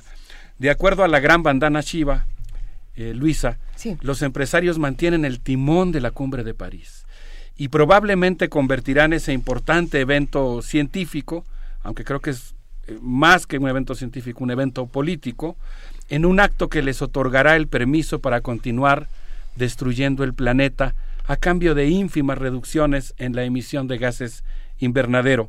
En contrapunto, dice Bandana Shiva, si los ciudadanos del mundo logran tomarla y hacer oír su voz, la reunión puede volverse un punto de inflexión en la conciencia de la especie humana que impulse un nuevo modo de vida basado en el buen vivir, y en el carácter sagrado de la naturaleza. El discurso de la explotación de la naturaleza, que es el que predomina en la cumbre, digamos es el discurso dominante, lo que está planteando es como frenar ligeramente la explotación de la naturaleza, no puede, dice Bandana Shiva, frenar la autodestrucción. Lo único que puede dar un vuelco a la historia es un retorno a la fe en la comunidad y la veneración a la tierra, un reconocimiento de su generosidad y una humilde aceptación de nuestra responsabilidad de cuidarla.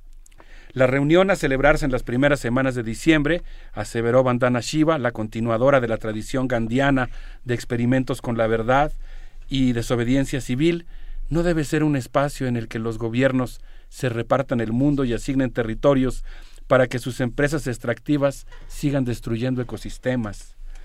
París no debe ser una simulación en la que las principales empresas químicas del planeta, productoras de pesticidas, derivados de petróleo, animales hiperhormonizados y semillas transgénicas, legitimen su intención de imponer modelos agrícolas que quiebran eh, al campo, que provocan la bancarrota de los agricultores y que aunque supuestamente son modelos agrícolas inteligentes, en realidad promueven los nefastos monocultivos, el emponzoñamiento de los suelos, la pérdida de, de soberanía alimentaria y la bancarrota preprogramada del campo. La agricultura industrial es uno de los agentes que mayor daño le han hecho a la atmósfera, a los suelos, al agua y al aire. ¿Cómo ves, Luisa? ¿Qué opinas? Bueno, que, siempre que hablamos de este asunto de los monocultivos me, apasiona y gracias por, por, preguntarme. Gracias por darle oportunidad de hablar de los monocultivos. Pero precisamente el día de ayer hablábamos de los monocultivos. Es un tema completamente relevante, la, agricultura industrial. Eh, el gran villano no es el monocultivo, sino el uso que se le está dando. Eh, generar monocultivos en ciertos territorios ha salvado eh, algunos territorios, pero el hecho de reproducirlos en tierras donde no es necesario es lo que está afectando precisamente los suelos, ¿no? A mí me parece un, un asunto importantísimo y pensar precisamente en el papel de las empresas sobre estos monocultivos. Ay, los villanos son otros, ¿no? Yo creo que hay un tema de fondo que es el el no pensar a 100 años, ¿no? O sea, es esta idea de la inmediatez, ni a 10 ni a 15 minutos, o sea, esta idea de la inmediatez eh, es una reflexión, supongo que a todos los que salimos a la calle pretendemos trasladarnos de un lugar a otro en la Ciudad de México en automóvil o en transporte público, nos ha llegado esta, este momento como del pequeño Siddhartha de decir que en qué momento decidimos que esto era el progreso, en qué momento decidimos que este es el modelo que queremos continuar. Esa es la preocupación que tiene Bandana y en la que yo coincido en el sentido de que la cumbre, si todo sale como los poderes establecidos quieren, va a ser realmente una licencia para darle continuidad al modelo económico, independientemente de la cifra a la que decidan reducir la emisión de gases invernaderos, en realidad, si no nos ponemos abusados, si no le tomamos la palabra bandana Shima y armamos el plantón más grande del mundo para exigirle a los gobiernos, un plantón físico real, yo estoy esperando a ver qué hace el gran movimiento social europeo que ha sido capaz de boicotear cumbres enteras, boicotearlas no en un sentido destructivo, sino como un llamado de atención a que las cosas se tienen que hacer mejor. Ojalá encontremos un punto de coalición, de unión, de inteligencia entre el gran movimiento anarquista europeo, el Black Bloc, y los movimientos sociales sindicales, trabajadores, pacíficos, e incluso la gente que dentro del establishment tiene una postura un tanto más progresiva. Bobé en Francia. Por supuesto, ah. estaba yo pensando en él y en, en otros defensores de la agricultura con campesinos ah. y de la agricultura que considera sagrada la naturaleza. Bandana Shiva básicamente está diciendo que estas empresas químicas de las que estamos hablando y que son patrocinadoras de la cumbre son responsables del 73% de la destrucción de los suelos y del 90% de la desaparición de la variedad de semillas. Hay casos verdaderamente alarmantes como ocurre en la India donde había no, no voy a exagerar, más de 2.000 modelos, eh, variedades, perdón, de arroz y ahora se han reducido a 20. ¿El maíz eh, también? de arroz. De arroz. el maíz de nuestro lado Ah, bueno, en el caso del maíz también, por supuesto, eh, las los transgénicos, que son un verdadero peligro. ahí, ahí entran debates muy interesantes. ¿Qué, qué, precisamente encontrar quién está, quién es el verdadero villano, si el maíz transgénico o la empresa que lo, que lo controla. Yo quiero felicitar compañeros, felicitarlos a ustedes compañeros públicamente, porque como miembro de este equipo, pero también como radio escucha, me sentí realmente emocionado por escuchar esa histórica transmisión del debate entre Monsanto y los productores de miel mayas. Yo creo que eso es lo que tiene que hacer la universidad. Realmente creo que fue, me imagino que hay muchos amigos en el auditorio que coinciden conmigo, un momento muy emocionante. Felicidades a Eugenio Bermejillo.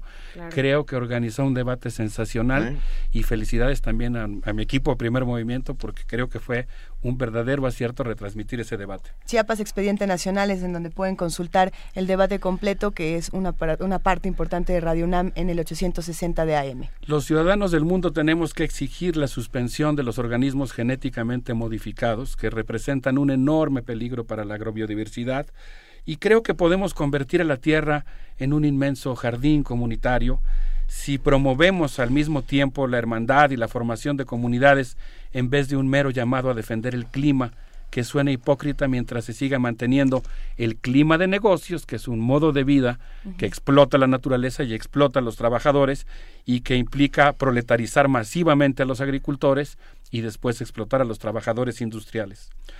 Temo que uno de los riesgos que tiene la cumbre es que los contaminadores pretenderán enseñarle a los demás cómo administrar los pulmones del mundo. podemos estar a punto de asistir a un acto de una demagogia inconmensurable. Oficialmente hablando, la 21 Conferencia de las Partes de la Convención sobre Cambio Climático es el espacio en el que se coordinan y toman acuerdos los 196 estados firmantes. El objetivo fijado por París consiste en reunir una cifra de 100 mil millones de dólares de donaciones para los países en vías de desarrollo. Sonaría, Luisa Benito, como una cosa positiva, pero en realidad quiere decir que los países que son los más contaminantes ahora van a ir a los lugares donde se está conservando de manera pues digamos más prístina la naturaleza y se van a convertir en gerentes que van a supervisar la reestructuración productiva y el reordenamiento territorial de las selvas tropicales del mundo, por poner un ejemplo. Como está ocurriendo en la selva Lacandona, donde viene el primer ministro de Noruega con el proyecto RED y le dice a los mayas que han conservado esa selva cómo deben hacerle para acomodar los cuchillos en las eh, empresas ecoturísticas con comillas cursivas y negritas, en donde van a recibir a los eh, respetables y queridos jubilados alemanes y franceses que han ahorrado toda su vida para venir aquí. Pero el asunto es que este modelo que están tratando de imponer quiere decir hacer una vaca, una vaca en la que los grandes poderes hacen, pasan el sombrero, ponen dinero, pero hay un gran problema, porque ese dinero no va a ser para los científicos de la UNAM o del CIESAS o de ECOSUR. Ese dinero va a ser para los propios científicos de los países centrales que ahora van a venir a decirle a los pueblos originarios cómo deben de trabajar la tierra y cómo deben de conservar los bosques. Ay, perdón Alberto, pero eh, vino a mi cabeza una película llamada Rollerball, no sé si la recuerden, James Caan, los años, tú la recuerdas donde el mundo, ¿no? Bueno, el, mundo no estaba hecho en la primaria, mis compañeros. Por países, sino por corporaciones. Y estamos acercándonos a un mundo donde no habrá países sino corporaciones con estas lógicas. Sí, pero... O sea, ya, ya la idea de nación ya es una cosa... El Estado-nación está desapareciendo para dar paso a la Tenemos que reivindicarla con el mismo ahínco que otras especies en peligro de extinción, porque el Estado-nacional es estratégico para la lucha popular. Y, y para la autodeterminación. Sí. Fíjate, Juana Inés, el, el cónclave que veremos en París cuenta con la certificación ISO 020 121 que implica que todos los desechos que se van a utilizar durante la cumbre van a estar muy bien ordenados en sus respectivos botes. Pero pues será realmente un escaparate de empresas con proyectos ambientales, insisto, si no nos ponemos abusados. Quisiera mencionar que, por ejemplo, ¿quiénes patrocinan esta, esta cumbre? La empresa La Poste dedicada al negocio de la transición energético y promotora de la ecomovilidad, ejemplo de la transición de los capitales basados en hidrocarburos a los capitales basados en electricidad o energía solar. Son estas empresas altamente contaminantes que se están mudando a las nuevas tecnologías un tantito menos contaminantes, pero que básicamente mantienen el modelo de digamos, construcción de infraestructura para circulación del capital. Son las empresas, por ejemplo, de mensajería, que son altamente contaminantes por todos mm. los aviones, aviones que circulan llevando paquetes. Sin duda un servicio al que todos recurrimos de vez en cuando, que es carísimo, pero que causa una contaminación verdaderamente extraordinaria. El otro ejemplo sería AXA Seguros. AXA Seguros es una empresa que está en el negocio de la mitigación del cambio climático, pagó recientemente amplios seguros tras la destrucción del paso del huracán Odil por Baja California y ahora la empresa se propone asegurar el mundo contra desastres ambientales. Es decir, se trata de mantener el mismo modelo que ha generado la sociedad del riesgo, pero convertirlo en un gran negocio. Y yo creo que esto es algo que debiera preocuparnos. Si les parece bien, creo que para eh, ilustrar esta, esta gran lucha, este gran duelo que se librará en París, podríamos escuchar a un grupo emblemático, Mano Negra, con su canción La Vida.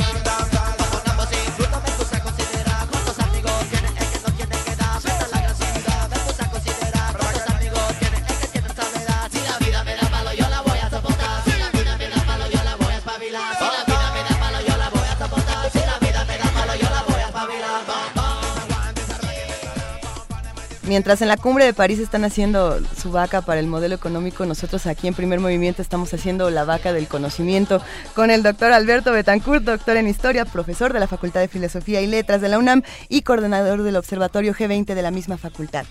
Qué, bonita figura utilizaste. Yo creo que hay que hacer una vaca en la que las distintas disciplinas, comunidades y facultades pongan lo que saben para la construcción de algo en lo que yo creo que nuestra universidad podría ser una contribución central que es eh, la construcción de una perspectiva de ecología política, que entienda que los relatos maniqueos que piensan que la situación es sencilla, que hay eh, problemas claramente establecidos, sea sustituida por una visión que entienda la complejidad de los problemas y la dimensión política que tiene la lucha por la defensa de la vida y de la naturaleza. Estábamos mencionando, y espero poder sintetizar la idea, una de las empresas que es patrocinadora de la cumbre, AXA Seguros. No estoy diciendo, porque mi intención no es simplificar ni caricaturizar, que sea cualquier cosa el hecho de que haya, o que no sea importante, el hecho de que haya empresas que se dediquen a cubrir seguros ambientales. Pero lo que se me hace absurdo es que en lugar de conjurar los modelos productivos y los modos de vida que provocan esos riesgos, lo que se intente sea como atenuarlos, sorfearlos y de paso convertirlos en un gran negocio en el que muchas empresas pues van a, a vivir de estar diciendo qué tanto riesgo hay si yo pongo una minera aquí o qué tanto riesgo hay si yo hablo una planta industrial aquí y en todo caso pues cuánto tendría que pagar la aseguradora si yo contamino el río o destruyo los suelos o algo así. Es, es, un negocio redondo, ¿no? Yo construyo en los lugares de alto riesgo, eh, pongo los monocultivos y contamino, eso genera cambio climático, lo que genera desastres que no son naturales porque finalmente son generados por estas mismas empresas y luego las mismas empresas tienen un seguro que te lo cubre si das una pequeña cantidad, pequeña gran cantidad. Qué, qué buen negocio redondo tiene. Esa es la gran paradoja del modelo que pretenden imponer buena parte de los estados, sobre todo de los países centrales y de las empresas que están promoviendo el paradigma del cambio climático. Es decir, yo sigo causando daños al medio ambiente, los atenúo un poco y convierto en un negocio el propio riesgo. es, es, una gran paradoja. Yo me suena a neoliberalismo, capitalismo salvaje. Claro, yo creo que estamos eh, ante una cosa que es un bueno, ahorita quisiera hablar de la postura, por ejemplo, del grupo, etcétera, de cómo hablan de la mega máquina y yo le he agregado al concepto de la mega máquina el concepto de autócrata que utiliza el gigante de Treveris, Carlos Marx, en su texto El Capital, cuando habla de la expansión de la fábrica global. ¿no? Dice, el problema no es nada más que estemos industrializándonos, el problema es que es una industria autoritaria, patronal, que explota la naturaleza y explota a los trabajadores. Quisiera nada más cerrar el comentario pidiéndole a nuestros amigos radioescuchas que entren a la página oficial de la COP, 21 de la Convención sobre Cambio Climático y vean la lista de patrocinadores para que me digan si nos inspira confianza por lo pronto el financiamiento de quienes están tratando de imponer el paradigma del cambio climático, que es como ponerle una un termómetro al planeta y, sin atenuar las causas de la infección o del modo de vida que está conduciendo a eso, simplemente estarle poniendo bolsitas de agua fría cada vez que suba ciertos grados, en lugar de corregir los problemas radicales de fondo. Uno de los patrocinadores, por ejemplo, es la empresa BMW, que en la propia página de la cumbre dice que el año pasado vendió 2.118.000 autos Mini, Mercedes-Benz y Rolls-Royce, cuyos, eh, cuyas emblemas piezas de obra de arte, de ingeniería, en cierto sentido veremos en el Gran Premio de la Ciudad de México, pero que como todos sabemos, aunque son obras de arte... No, bueno, no tuvieron ese problema, ¿no eran también ellos los del problemita con el diésel? Así es. Entonces, imagínense ustedes, ¿saben cuánto eh, dice David Barkin que se gasta de agua para enfriar un monobloc? Diez mil litros de agua. Así que nuestros amigos del auditorio pueden decir, ¿Cuánta agua se gastó y se contaminó para producir 2.118.000 autos? Si pagaron los folders y los stickers para la cumbre y decir yo, yo defiendo al planeta, pues la verdad me parece que es insuficiente y que no, digo, no es que esté mal que las empresas inviertan en proyectos ecológicos, pero estaría bien que nosotros hiciéramos valer una visión en el mejor sentido de la palabra, más radical del asunto, o sea, que vaya a la causa de los problemas y no solamente a cubrir sus apariencias. Eh, yo quisiera decir que, pues de acuerdo al grupo etcétera, que me parece que tiene una visión muy interesante en contra de lo que llaman la geoingeniería, que es todo un modelo de negocios, según ellos, una página que yo recomiendo mucho a nuestro auditorio, la cumbre será un espacio fundamental para redefinir un pacto social mundial. Durante la reunión colisionarán distintos proyectos y utopías ambientales. La corriente dominante, promovida por quienes piensan que no hay más camino que la realpolitik, básicamente plantea continuar las formas de explotación de la naturaleza y los trabajadores, es decir, proseguir la expansión, Benito, fíjate aquí justo de lo que estábamos hablando, de una mega máquina autócrata, el sistema industrial patronal. Ellos no usan ese concepto, yo lo, lo retomé, digamos, pensando en, Marx, pero creo que se ajusta a la cuestión que ellos están planteando. Entonces se trata de perpetuar el sistema industrial patronal, pero limitando ligeramente sus efectos ambientales negativos. La megamáquina puede funcionar bien, puede haber un capitalismo verde, afirma el discurso empresarial, si invertimos lo suficiente en el recambio de los viejos sectores industriales contaminantes por nuevos sectores más eficientes con un sellito de empresa socialmente responsable. Sin embargo, dicen nuestros compañeros de etcétera, la sociedad industrial generó daños irreversibles en los océanos y las selvas tropicales, por poner algunos ejemplos. De consolidarse el nefasto paradigma de mantener todas las actividades destructivas, pero cuidando el nivel de las emisiones, los países ricos subsidiarán a sus propios científicos para que viajen al tercer mundo e impongan una reestructuración productiva y un reordenamiento territorial. La idea del pensamiento hegemónico es que el sistema multilateral apruebe una generación de negocios ambientales y se transfieran, se transfieran recursos públicos a la iniciativa privada verde, entre comillas. Aunque eso sí, ya hay muchos gobiernos y empresarios del tercer mundo que están formaditos esperando. Yo uso siempre una metáfora que es, va a haber una piñata Va a haber una piñata si triunfa el pensamiento hegemónico en París. Se van a repartir 100 mil millones de dólares al año. Pero mi, mi pregunta siempre es, es que últimamente he andado como microbusero por toda esta ciudad y entonces he tenido mucho tiempo para reflexionar sobre el tráfico y para, para es una nueva versión de la escuela peripatética. No, no, no. Yo necesitaría a alguien que me estuviera conversando. Por eso oigo tantos audiolibros porque y oigo tantas cosas extrañas en la radio. Llévanos en Podrían aprender un idioma, ¿no? Así en los tiempos Eso, mi, papá tenía esa teoría que había que subir a un maestro de la UNAM en tu coche todo el tiempo que te vaya explicando cosas y entonces ya puedes, por ejemplo, sacar un doctorado en en tres visitas a, satélite sacas un doctorado. Pero bueno, eso se llamaban los pericursos y fue una muy bonita iniciativa que debería retomar la UNAM. Pero en fin, eh, no, mi, mi asunto es en qué momento se acaba la piñata. O sea, todos hemos visto las películas, leído las novelas, Soylent Green People y todas estas cosas. ¿En qué momento llegamos ahí? ¿Cómo sabe uno que ya llegamos? Sí, yo, yo creo que algo que es muy interesante, Juana Inés, es que... ¿Hasta dónde? O sea, porque, perdón... cuando te dicen que el tocino da cáncer, por ejemplo. Pero mi punto es, va a haber un momento que ya no va a haber piñata. No, creo que no. O sea, la va piñata, a haber piñata, pero la piñata es, eh, digamos, ya quedamos, ¿no? Los empresarios y los estados van a hacer una vaca van a construir un fideicomiso para el cuidado de la naturaleza y los pulmones del mundo, le van a entregar ese fideicomiso al Banco Mundial, institución de la que hemos hablado aquí, ah, que es muy importante estudiarla, pero que pues es una institución que funciona con criterios privados, porque además pues el número de votos depende del número de acciones que un país posee y ya sabemos quién posee la mayoría de esa institución. de los asientos en el buró de gobernadores. Entonces, se hace la cooperacha, se junta el dinero, se le entrega al Banco Mundial y luego el Banco Mundial manda a sus técnicos para que vayan a Vietnam, a la República Democrática del Congo, a, la selva lacandona o a Brasil y le digan a cada una de las poblaciones de esos países cómo deben cuidar su naturaleza. De acuerdo a estándares internacionales. Aquí en México ya pasamos un problema severísimo. Por ejemplo, les, les cuento un caso en 30 segundos.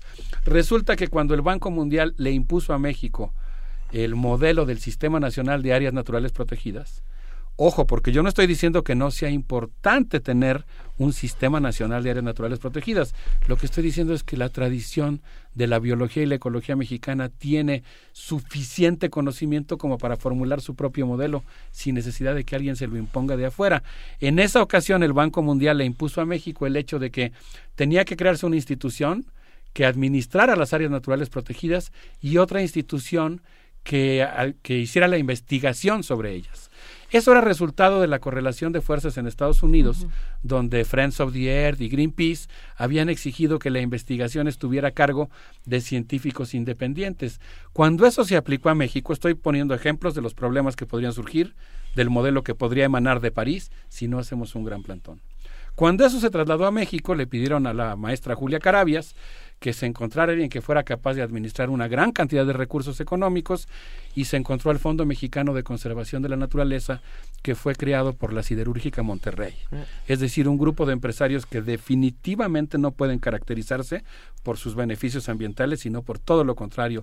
Y ellos crearon la base de una institución eh, privada que ahora es la que concentra todos los recursos que el Banco Mundial otorga para financiamiento de investigación. Mucho ojo porque yo aquí no quiero hacer ideología, sino investigación.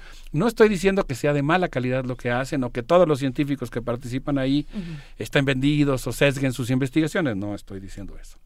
Lo que estoy diciendo es que no me parece que sea la instancia académica que los mexicanos nos merecemos en términos de formular una política ambiental propia basada en nuestras propias tradiciones científicas. Y ese es el problema del modelo que se está imponiendo. Benito, te, veo con ganas de decir algo. No, no bueno. estoy a punto de sacar mi pancarta, deja de decir algo. No, entré a la página de la Cumbre de París y encuentro a dos colaboradores estratégicos, a dos patrocinadores estratégicos. Los mecenas que, que no es que me dejan por lo menos un poco sorprendido. Uno de ellos es Moody's, la calificadora de deuda a nivel internacional. Pero agárrense, ahí va el otro. El estado de Hidalgo. El estado de Hidalgo, nuestro... El omnipresente en el sexenio estado de Hidalgo, dices tú. El estado de Hidalgo. Ah, es patrocinador estratégico de la Cumbre de París. Ah, habría que eh, investigar algo, saber por qué. Digo, no sé, me estoy un poco sorprendido. No, bueno, con el permiso de quién, oh, ¿no? Básicamente. Estoy muy sorprendido. ¿Cómo era lo de la federación? Ah, no, bueno, ya. Lo, lo, vamos, vamos a investigar qué, qué, quiere decir todo esto. Hay muchos patrocinadores, muchos supuestos mecenas. Por ejemplo, hay otro que es L'Oreal, ¿no? que a mí me sorprende. Tintes con, eh, sí, que tiene toda esta controversia la experimentación con animales, ¿no? Y eh, no sé si también hay un ejercicio de eh, lavarse las culpas dando dinero a las cumbres Por supuesto, por supuesto, es que ahora es bien visto. Sí, es de relaciones públicas. El problema es que nosotros creo que efectivamente deberíamos de presionar como ciudadanos y como científicos para que la cumbre de París no sea un evento cosmético que legitime el mantenimiento del modelo que nos ha colocado al borde de esta grave crisis ambiental, sino que se convierta realmente en un punto de inflexión en el que la especie humana piense como tal. Eh, es muy lógico, y aquí quisiera decirlo porque nosotros promovemos en la universidad y en el caso de la Facultad de Filosofía y Letras en, en, la carrera de Historia y particularmente en el área de Historia y la Ciencia, pues modelos que repliquen mínimamente la sofisticación y la complejidad del mundo. Y eso significa que nosotros tenemos que aceptar que vivimos en una sociedad deseante, en una sociedad en que los distintos grupos sociales tienen distintos eh, distintos anhelos y distintas fantasías de cómo quieren que sea el mundo. Y esto se aplica también al nivel del medio ambiente. La fantasía de BMW respecto a cuál sería el planeta ideal es diferente a la que tiene un campesino de la India o diferente a la que tiene el pueblo maya en Yucatán que está luchando por defender a los polinizadores de los transgénicos. Se, problematiza el término estándares internacionales. Digamos que nosotros tendríamos quizá que tratar de que parte de la sabia cultura campesina, de la, de la experiencia y los conocimientos de las comunidades locales y de los movimientos populares se exprese como parte fundamental de ese componente de los estándares internacionales. Nos tenemos que ir. Le agradezco mucho a nuestros amigos que nos han, hayan hecho el honor de permitirnos acompañarlos. Y vamos a escuchar un grupo que se llama Noir de Si, un grupo de rock francés que toca una cosa que se llama El Gran Incendio de París. Te agradecemos enormemente. Alberto Betancourt, es un placer. Nos vemos el próximo jueves. Un inmenso placer que estés con nosotros. Un abrazo para los tres. Muchas gracias. Gracias.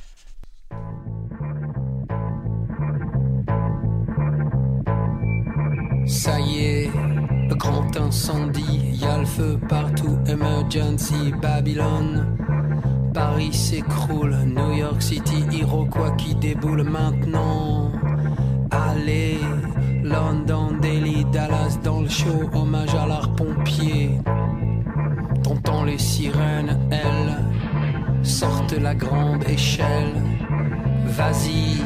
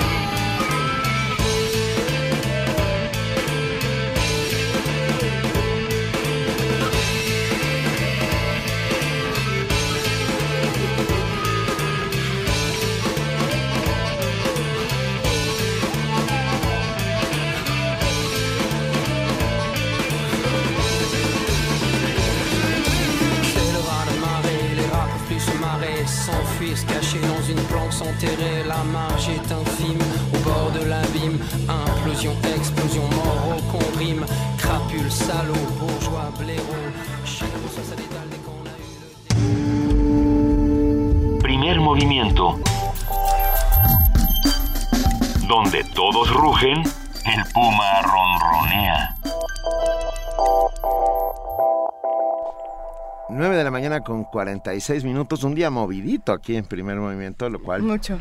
Y muchas gracias a todos los que nos han escrito, hablado, que están ahí constantemente haciendo comunidad con esta emisión.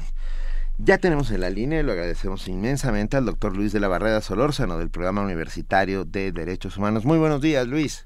Juana Inés, Luisa, Benito, auditorio de Radio UNAM, muy buenos días. Bienvenido. Acusados del homicidio del conductor de TV Azteca Paco Stanley, Paola Durante y sus coacusados pudieron haber sido condenados a 40 años de prisión. Estuvieron presos año y medio. Ningún juez escrupuloso e independiente hubiera dictado auto de sujeción a proceso contra los inculpados, porque la prueba en que la Procuraduría General de Justicia del Distrito Federal cuyo titular era el doctor Samuel del Villar, basaba su acusación, no resistía el menor análisis. Esa prueba Era el testimonio de un interno del reclusorio preventivo sur, Gabriel Valencia, cocinero en prisión, según dijo él mismo, de los hermanos Amezcua, presos por narcotráfico. Valencia aseguró que semanas antes del asesinato, una mujer rubia y un hombre moreno, bigotón y con la cabeza rasurada, visitaron en su celda a los Amezcua, quienes les ordenaron ejecutar a Stanley, distribuidor de drogas, dice el interno, en el medio de la farándula, porque les debía mucho dinero. La rubia visitó a los Amezcua, según el testimonio, dos veces. El autor material sería el moreno bigotón. La rubia convencería a Mario Besares, Mayito, Patiño de Stanley en su programa de televisión, para que lo colocara en un lugar propicio para la ejecución. Habría otros dos cómplices. Todos serían generosamente recompensados por los Amezcua. Valencia dijo que daría su testimonio a cambio de ser trasladado a una cárcel de Puebla, lo que se le concedió. La descripción que hizo de Paola no concuerda con las características físicas de ésta. En violación a la ley, que ordena que cuando un testigo reconozca a una persona, ésta debe presentársele junto con otras que se le parezcan, cuando Valencia reconoció a Paola, únicamente a ella se le puso enfrente. El testigo ya había mentido en otro proceso penal a cambio de dinero. El reporte de atención telefónica de la Procuraduría indica que el testigo telefoneó del reclusorio para informar que tenía información sobre el homicidio a las 13 horas de un 2 de agosto. El documento señala que la llamada se canalizó a la Policía Judicial ese mismo día a las 12.59, es decir, un minuto antes de que el telefonema se realizara y que se ordenó investigar los hechos el primero de agosto a las 17.19, o sea, 19 horas 45 minutos antes de la llamada. En los reclusorios, toda visita queda registrada. No hay registro alguno de que ni Paola Durante ni el supuesto autor material, Erasmo Pérez Garnica el Cholo, hubieran visitado el reclusorio. Cuatro testigos señalaron que en una de las fechas señaladas por el testigo, como las de las visitas de Paola a los Amezcua, ella, que era edecán, estuvo trabajando de las 10.30 a las 22 horas en el Auditorio Nacional, donde se montaba un espectáculo infantil, versión que se corrobora con el recibo de honorarios, la carpeta de trabajo y la agenda de la inculpada. ¿Cómo, con todas esas inconsistencias, pudo el juez dictar la sujeción a proceso? Porque era uno de los llamados jueces de consigna, que resolvían lo que la Procuraduría quería sin sustento probatorio. La recomendación de la Comisión de Derechos Humanos del Distrito Federal puso en evidencia que se trataba de una falsa acusación y solicitó la libertad de los inculpados. El procurador se negó. Entonces pasó algo extraordinario. El testigo interno, Luis Gabriel Valencia, declaró que su imputación era falsa y que funcionarios de la Procuraduría lo tenían amenazado. Si se retractaba, matarían a su familia. Se comprobó que colaboradores del procurador lo visitaron en prisión unas 40 veces. Estos declararon que lo hacían por cortesía. La madre de Valencia fue sacada de su casa y llevada a declarar a medianoche. Es de suponerse cuál hubiera sido la sentencia del juez de consigna. Pero ya todo el país sabía por la recomendación de la Comisión de Derechos Humanos del Distrito Federal de la falsedad de la acusación. Por eso, el Consejo de la Judicatura, convocado por su presidente Juan Luis González Alcántara, reasignó a tal juzgador a otro juzgado. Así, la sentencia del caso Stanley fue dictada por un juez honorable, Rafael Santana, quien, quien absolvió a los acusados. He recordado esta historia al enterarme de que aquel juez que sometió a proceso a los inculpados, el ahora magistrado Rafael Guerra Álvarez, es candidato a la presidencia de nuestro Tribunal Superior. Muchas gracias. Ay. Creo que en estos casos el silencio es la mejor de las respuestas. Pero, Quiero decir... Pero la memoria también, qué bueno, que... Qué bueno que, lo sacas a colación y nos lo recuerdas, eh, Luis de la Barrera, porque, eh, eh, bueno, nuestro sistema de justicia es da pena ajena. es increíble que un juez que consigna, que además todos esos jueces que cometen estos dislates y barbaridades no son nunca procesados por nada. Y cometían un cometían un crimen muy grave. Eh, es, es muy triste, es muy lamentable, es deplorable que, que un delito quede impune, pero es mucho peor que eh, un agente del Ministerio Público, un procurador y un juez eh, se confabulen para condenar a una persona de un delito gravísimo como es el homicidio calificado sabiendo que es inocente. Una cosa es el error al que todos los seres humanos están expuestos. Y quizá los dioses también están expuestos, pero otra cosa es que con toda premeditación, con toda alevosía, a sabiendas, se condene a un inocente a pasar en su cárcel una buena en la cárcel una buena parte de su vida. Reitero, sabiendo que es inocente. Esa es la peor vileza, eh, en palabras de Borges, que le, eh, eh, él lo decía para otro tema, pero yo lo digo para este, es la peor el, el peor crimen que la infamia puede soportar. Sí, sin lugar a dudas. Millones de gracias, Luis de la Barrera Solórzano, Programa Universitario de Derechos Humanos. Un abrazo y nos estamos escuchando el próximo jueves. Un abrazo, muchas gracias. Un abrazo, gracias. Primer movimiento. Escucha la vida con otro sentido.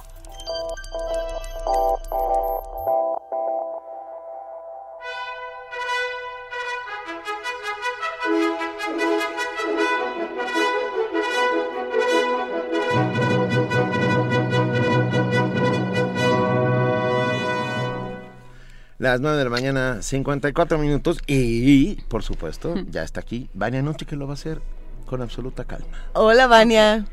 Hola, muy buenos días. Hoy en Radio UNAM los esperamos para nuestro Cine Club Radio Cinema a las 6 de la tarde en la sala Julián Carrillo. Les recordamos que hoy es nuestra última función de nuestro radio de nuestro ciclo Los Caminos de la Vida y presentamos Miedo y el asco en Las Vegas de Terry Gilliam en un filme de 1998. no se lo pierdan. Película, no, no, no, no, basada, basada Gran, esta novela fabulosa. ¿De quién era la, fabulosa novela de ah, Fear and Loading en Las Vegas? Hunter Thompson. Hunter Thompson. Hunter Thompson, Miedo ya está en Las Vegas. También autor de la, la Casa del Gran Tiburón, uno de los grandes del, del nuevo periodismo norteamericano. Perdón, querida. No se preocupen vengan a verla, ya saben, los que no la han visto tienen su oportunidad hoy a las 6 de la tarde en la sala Julián Carrillo. Los esperamos en Radio UNAM. Y también vengan a visitar nuestra exposición El Paria con dibujos y pinturas de Ulises Jair Hernández en un horario de las 11 de la mañana a las 8 de la noche. La entrada es libre, vengan para acá. Sigan escuchando por el 860 de AM, bueno, cámbienle ahorita y escuchen Momento Económico. No, bueno, cámbienle cuando terminemos. ¿no? en este instante, en cuanto terminemos, escuchen. Va. Eh, las voces de la salud también a mediodía, intermedios a las 8 de la noche y conversación en tiempo de boleros a las 9 de la noche. Por el 96.1 de FM pueden escuchar la retransmisión de conspiraciones también cuando terminemos, tienen dos opciones. O, y a por la tarde, de la 1 a las 4 de la tarde, disfruten Buffet Babel, nuestro espacio de diversidad de construcción del pensamiento. No se lo pierdan con Creación Viva a la 1 de la tarde, Tejiendo Género a la 1 y media, Toma 46 a las 2 y cuarto de la tarde, La génesis del sonido a las 3 y México en el aire a las 3 y media. Al terminar, nuestro corte informativo de la tarde a las 15.50 horas y por la noche, resistencia modulada a las 9. No se lo pierdan, visiten nuestra página de internet www.radiounam.unam.mx donde pueden encontrar más información sobre todos nuestros programas. Visítenos en redes sociales como arroba Radio UNAM y eh, quería decir que todavía quedan boletos para la función del concierto de Egiptanos, ensamble de música y danza migrante de México. Los que quieran boletos, tenemos todavía cuatro pases dobles. Escríbanos a Facebook con el hashtag Quiero, Poli. Quiero, y su nombre completo. Su nombre completo, por favor. Su nombre completo y su correo electrónico, para darles las indicaciones. Que tengan todos un excelente día. Gracias, Venga, Vania, muchísimas gracias. Juana Inés de esa, mañana es viernes. Mañana es viernes y ya saben, estas fechas son eh, de, de mucho frenesí. Mañana vamos a platicar sobre la Feria Internacional del Libro Infantil y Juvenil que se inaugura la semana que entra. Vamos, es, es de la edición 35 de FILIG. Entonces, bueno, pues ya es una generación, ya, ya los que fueron de niños pueden llevar a sus criaturas. Y vamos a platicar sobre qué ha implicado y cómo ha crecido y cómo ha evolucionado esta, esta feria y hacia dónde va. Platicaremos con Paola Morán, su directora y la más entusiasta de los colibríes de Filig.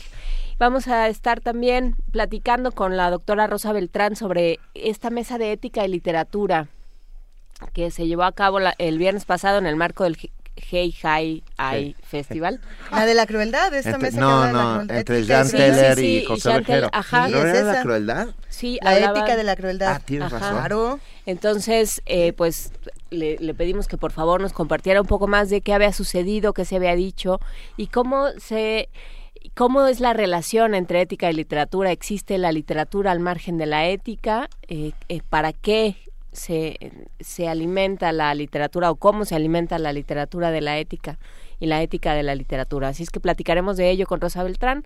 Platicaremos también sobre inversión privada y ese es un tema que, que creo que se, se conecta muy bien con lo que platicamos ahora con Alberto Betancourt.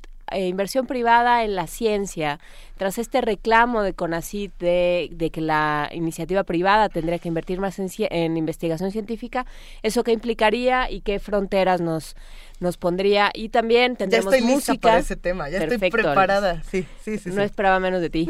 y para terminar vamos a tener música con Yastlan, van a venir a tocar, a invitarnos a conciertos y a platicar con nosotros. Así es que nos escuchamos mañana en primer movimiento porque nosotros no nos vamos de puente, nosotros aquí estamos Aquí estamos de lunes a viernes de 7 de la mañana a 10 de la mañana a través del 96.1 de FM Radio UNAM. Muchas gracias, Juana Inés de esa. Gracias a ustedes y nos escuchamos mañana. Muchas gracias, Margarita Gautier. Ándale, ¿eh? síguele y tetoso encima y vas a ver chulo. Gracias a todos los que hicieron posible el primer movimiento y sobre todo a ustedes que hacen comunidad todos los días con nosotros. Gracias, querida Luisa Iglesias. Querido Benito Taibo, es un privilegio. Gracias a todos los que nos escuchan y a todos los que hacen posible el primer movimiento. Nos vamos. Nos vamos. Esto fue el primer movimiento. El mundo desde la universidad.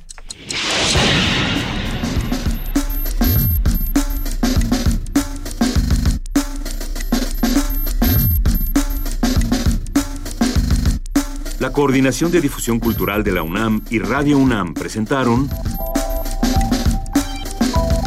Primer Movimiento.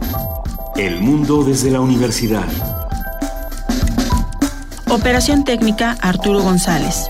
Información Antonio Quijano, Amalia Fernández, Miriam Trejo, Dulce García, Cindy Pérez Ramírez, Cristina Godínez, Abraham Menchaca, Vania Nuche y Patricia Palacios. Producción, Silvia Cruz Jiménez, Frida Saldívar, Paco Ángeles y Ameyali Fernández.